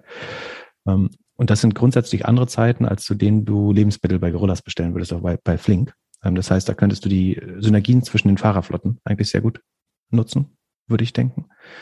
Ähm, und es gibt aber natürlich werden auch die, die arrivierten Player, also hauptsächlich Shop Apotheke und äh, Doc Morris, also zu Rose, ähm, die werden ja schon so bewertet, als hätten sie das halb gewonnen äh, von der Börse. Also da sieht man im E-Rezept unheimlich viel ähm, Bewegung oder Aspiration oder Hoffnung, die man damit verbindet. Ähm, ich ich glaube nicht, dass, dass das ein Winner takes it all Market wird, ehrlich gesagt. Ähm, und ich, ich glaube auch, dass äh,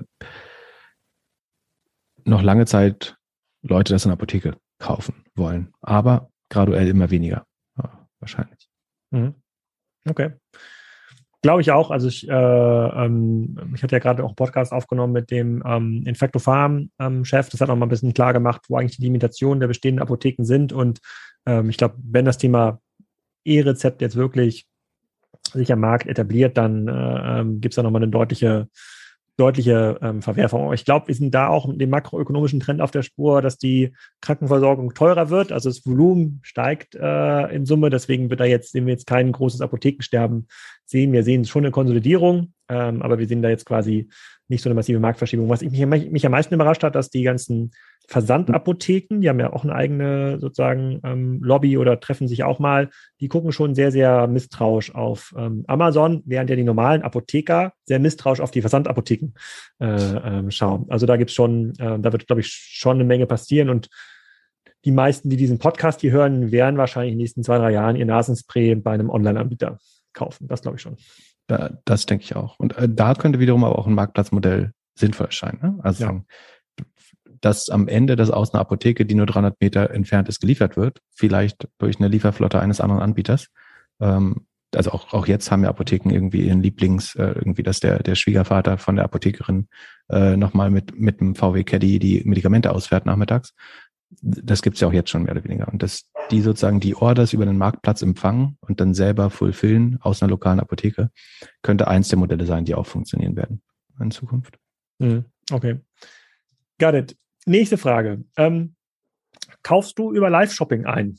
Lässt du dich von spannenden ähm, Live-Shopping-Apps verwöhnen und wirst dann inspiriert, äh, welche neue Brille oder welches neues Accessoire du demnächst kaufen sollst? Ich habe seit dem Muscle-Toner äh, mit 16 im Bauchweggürtel äh, mit elektrischen Schocks, glaube ich.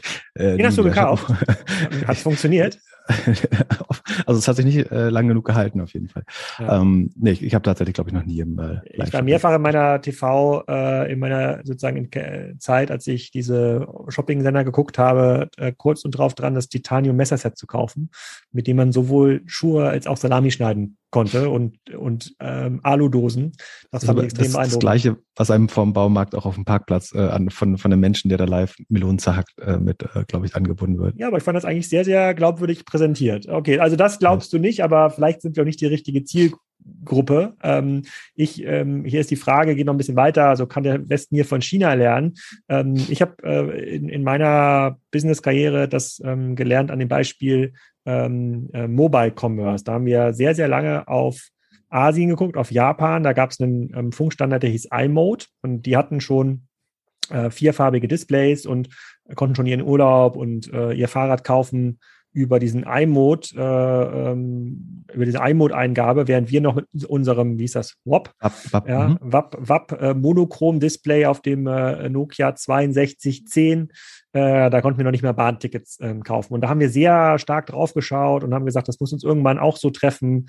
Dann gab es ja das erste Siemens-Handy mit einem vierfarbigen Display, da kannst du dich auch noch dran erinnern. Ich weiß, glaube ich, so ein, so ein mhm. Handy mit so einer Klappe. Ähm, und da, da hat, dachten mhm. wir, ging's los und ein halbes Jahr später kam das iPhone.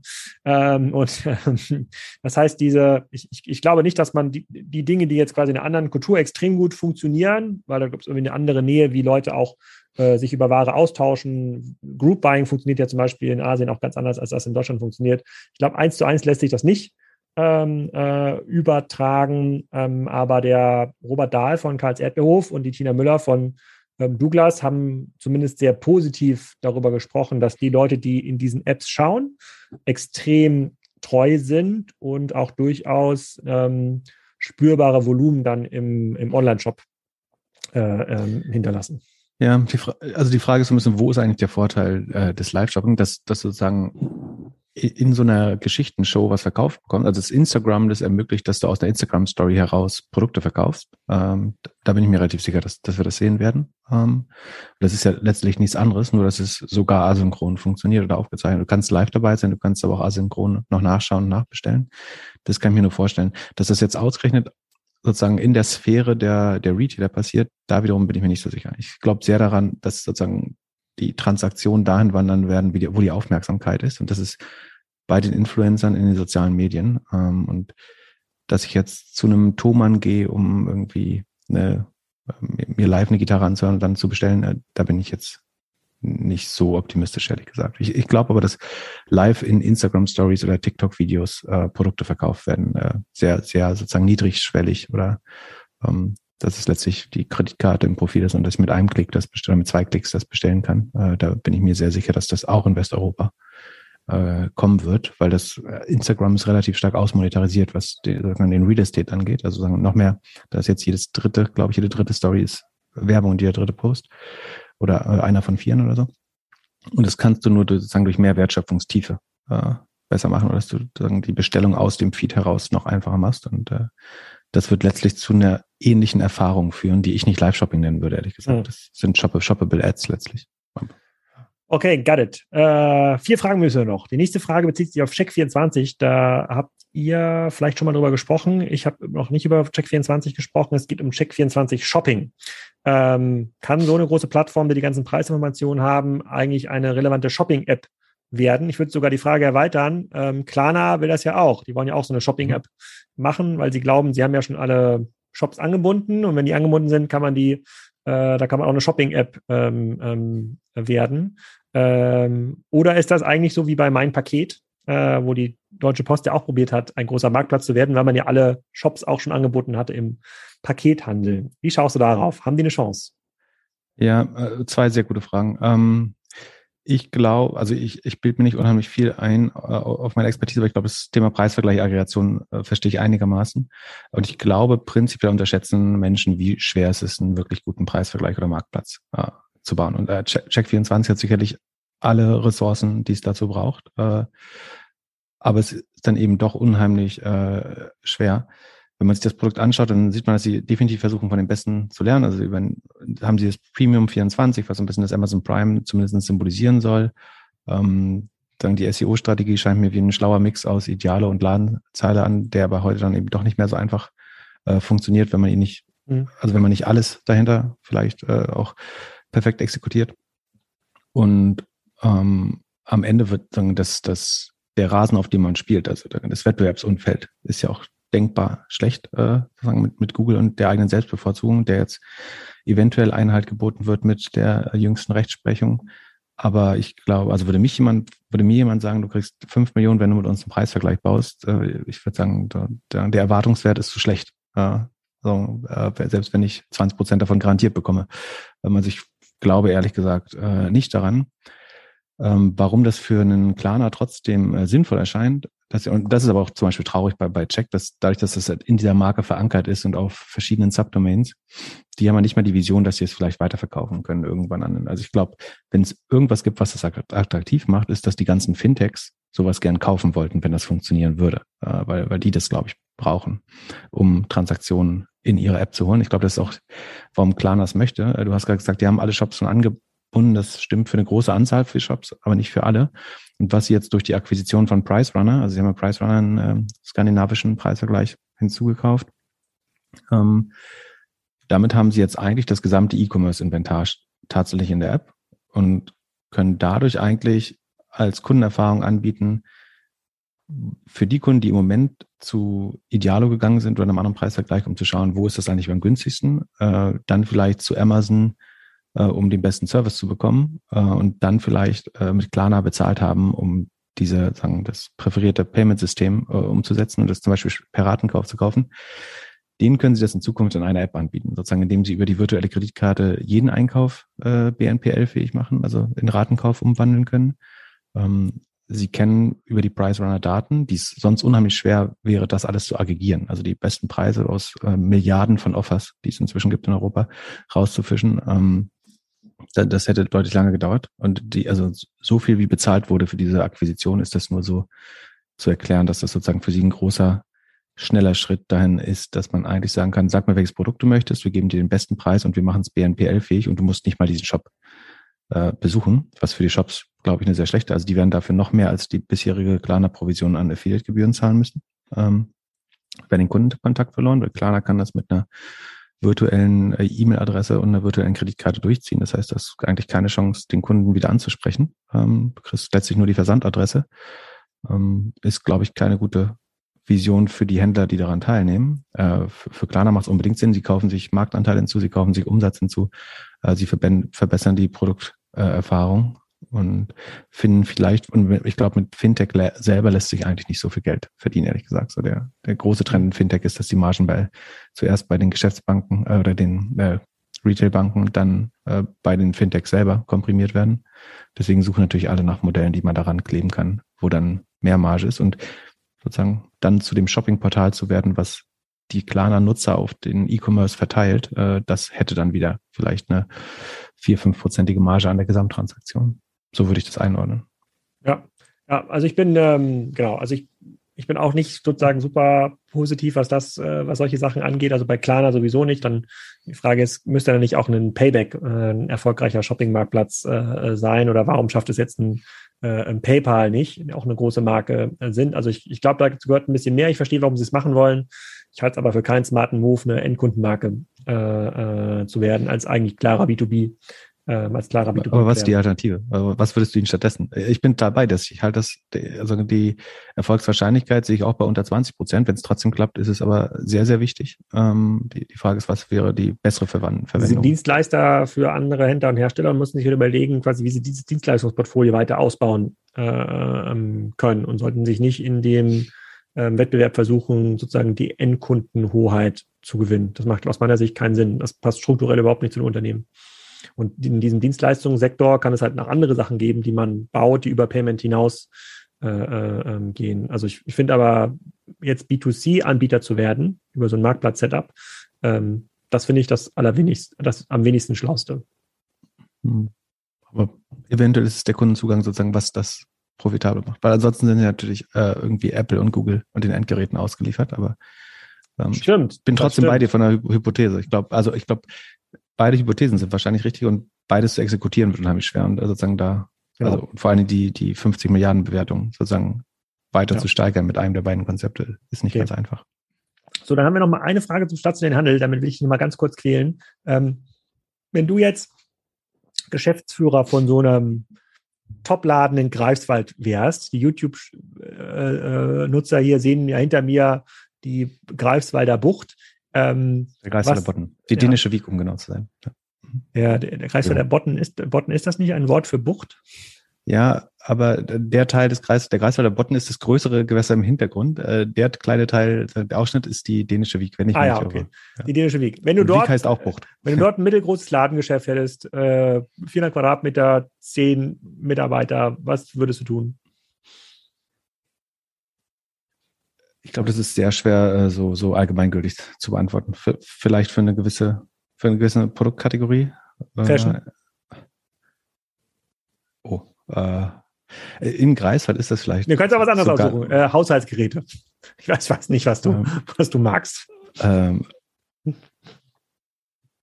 also Elektrotechnik? Ich glaube, Haushaltsgeräte äh, kann man ganz klar äh, nur, nur über den Service machen. Also dass man sagt, Mhm. wir haben die besten Rücknahme, also wir, wir holen das alte Gerät ab. Wir, wir, wir bringen äh, ein neues, wir, wir montieren das. Ähm, wir bieten vielleicht sogar zusätzlich für, einen- für einen Aufpreis irgendwie noch äh, vier Wochen Support, wenn irgendwelche Probleme bei der Einrichtung sind. Ähm, ich glaube, das würde ich sehr servicelastig sehen. Ich habe es auch bei mir selbst gemerkt, ich habe mir, äh, weil der andere durch, durch Brummen immer den Podcast gestört hat, was der neue aber auch wieder macht, äh, habe ich mir einen neuen Kühlschrank bestellt. Und ich habe eigentlich nur nach sagen, Service orientiert und ich wusste sozusagen, dass wahrscheinlich mich bei A&O und Mediamarkt äh, Saturn der beste Service erwartet. Äh, und sozusagen habe Google, Amazon alles sofort geskippt tatsächlich. Ähm, habe vielleicht zwischendurch nochmal eine Herstellerseite benutzt, aber ich wusste schon, dass ich wegen des Service diese beiden, einen dieser beiden Player benutzen würde. Und ich glaube, das ist auch das Letzte, was du noch äh, bieten kannst. Und wa- wahrscheinlich verzeiht man dir sogar, wenn du fünf Prozent über dem besten oder zehn, sogar zehn Prozent über dem besten Online-Preis bist dann. Warst du zufrieden mit der AO Experience? Ich war ins, ja, ich war absolut zufrieden mit der IO Experience. Ähm, Mhm. das, Schon weiß gut. nicht, hast Ich habe auch, ja, ja. Und Ja. Äh, die Geschirrspülmaschine haben die mal Genau. ähm, ausgetauscht hier, mussten irgendwie zweimal kommen, weil sie irgendwie die Zeit nicht richtig eingeschätzt hatten und Mhm. dann das nicht richtig zusammenbauen konnten. Das war jetzt aber nicht so schlimm, haben sich dann irgendwie gemeldet und dann mussten noch Feedback geben für Team Uwe und Willi und so. Das fand ich eigentlich ganz, ähm, ganz Bei witzig. Kleidung wäre es tatsächlich äh, Kuratierung. Also, dass ich Mhm. äh, schaue, dass du in die, also du hast jetzt nach Kreiswald gefragt. Äh, mich fragen die Leute tatsächlich, so, was man in der Großstadt trägt, äh, äh, um diese, äh, sozusagen gerade. Ähm, und wenn man das zum Beispiel, also wenn man es schaffen kann, sozusagen dem, dem Provinzmenschen äh, Schiebst schon gekleidet zu sein. Etadi-Sachen raus und sagst, ich habe dir was Genau. mitgebracht. Genau, da, da kommt, also sagen, nur um, also, um das zu verbildlichen, sagen, da, da fängt man jetzt an, Eles zu tragen. Also diese alte, äh, wiederbelebte Tennismarke. Ah, Ähm, das ist in Berlin ja so vor zwei Jahren durchgegangen oder so. Äh, ich weiß nicht. ja. Okay, ja, das ist, kommt hier nicht an. Hier, also hier auf dem Dorf kommt das dann nach fünf, sechs Jahren an. Wir haben ja auch erst Mai-Taxi seit zwei Jahren, Tierroller seit erst einem Jahr. Also das ist hier noch alles noch stärker, äh, noch stärker verzögert.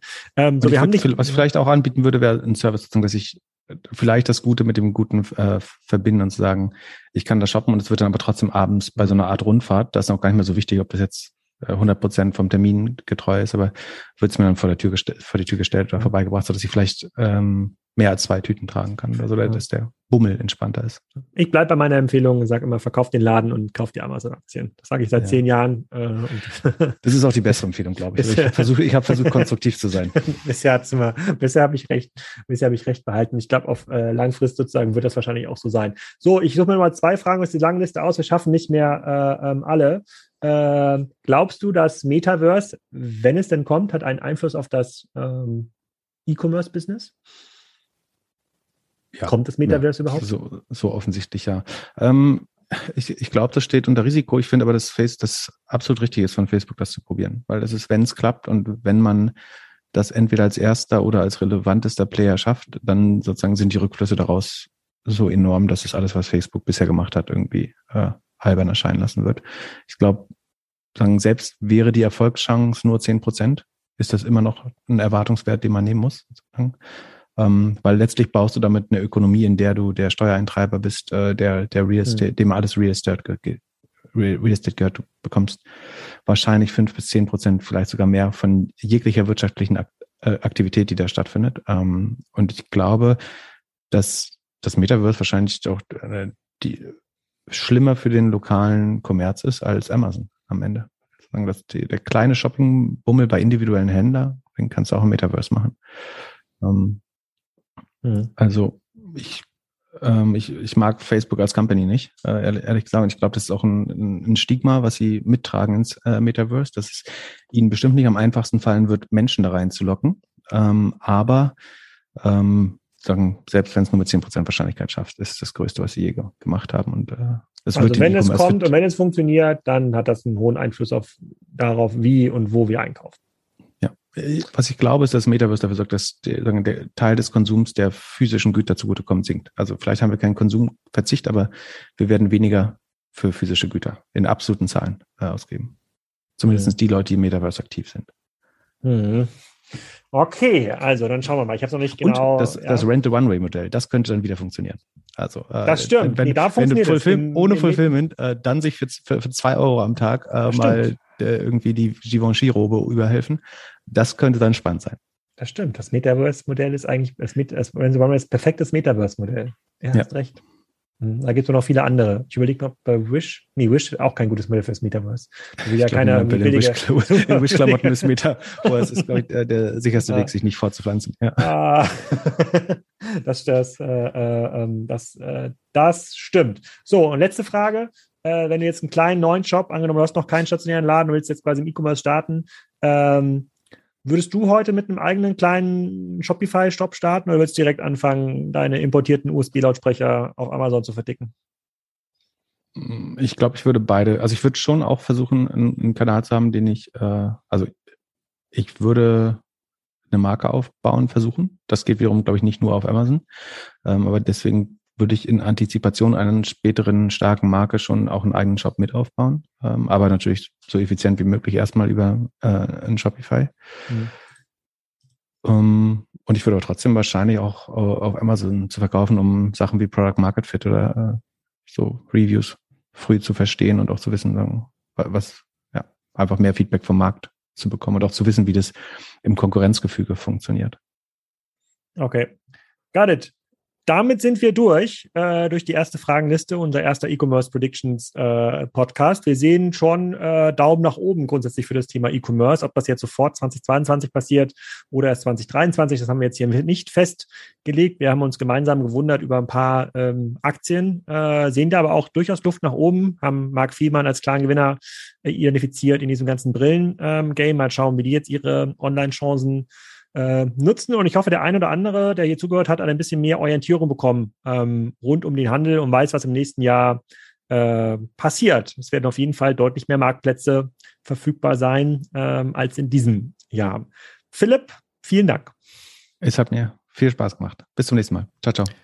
Das war's. Ich hoffe, ihr konntet was lernen. Lest bitte den Disclaimer bei Kassenzone. Wir machen keine Anlageberatung dann bräuchten wir diesen Podcast nicht mehr, sondern ähm, guckt euch ganz genau an, wenn ihr jetzt irgendwie Tipps rausgehört haben solltet oder meint, Tipps gehört zu haben, macht selber Research, bildet euch eine Meinung und dann kann das sicherlich auch positive Auswirkungen haben auf euer Depot. In der nächsten Folge geht es weiter mit Woom Bikes. Ähm, die Eltern unter euch kennen diese Marke wahrscheinlich. Das ist gerade die Boom-Marke überhaupt für Kinderfahrräder. Da war der Gründer da, Markus, und hat so ein bisschen erzählt, wie da die Lage ist, äh, wann man wieder Bikes bekommen kann und wie groß das ganze Business noch ähm, wird. Die sind jetzt bei 100 Millionen Umsatz in diesem Jahr, also schon sehr, sehr groß. Und dann geht es auch dann schnell weiter mit äh, einer Folge zu Schüttflix. Die OMR-Hörer hier haben vielleicht schon mal ein bisschen was zu Schüttflix gehört. Da war ja der Gründer, der Hülse, mit der Frau Tomalla am äh, Mikrofon in dieser Folge, die wir aufgenommen haben, geht schon, geht schon sehr ins Eingemachte, wirklich ins Business rein. Und wenn ihr schon immer mal wissen wolltet, äh, was die Probleme von so einem Kipplasterfahrer sind und warum der oft den Sand an der falschen Stelle ablädt und warum Schüttflix das besser macht, dann abonniert auf jeden Fall den Podcast, empfehlt ihn Freunden und in, denke ich mal, circa anderthalb Wochen kommt auch diese Folge. Ja, ansonsten noch viel Spaß heute beim Black Friday oder am Wochenende oder in der Woche, wenn immer ihr diesen Podcast hört.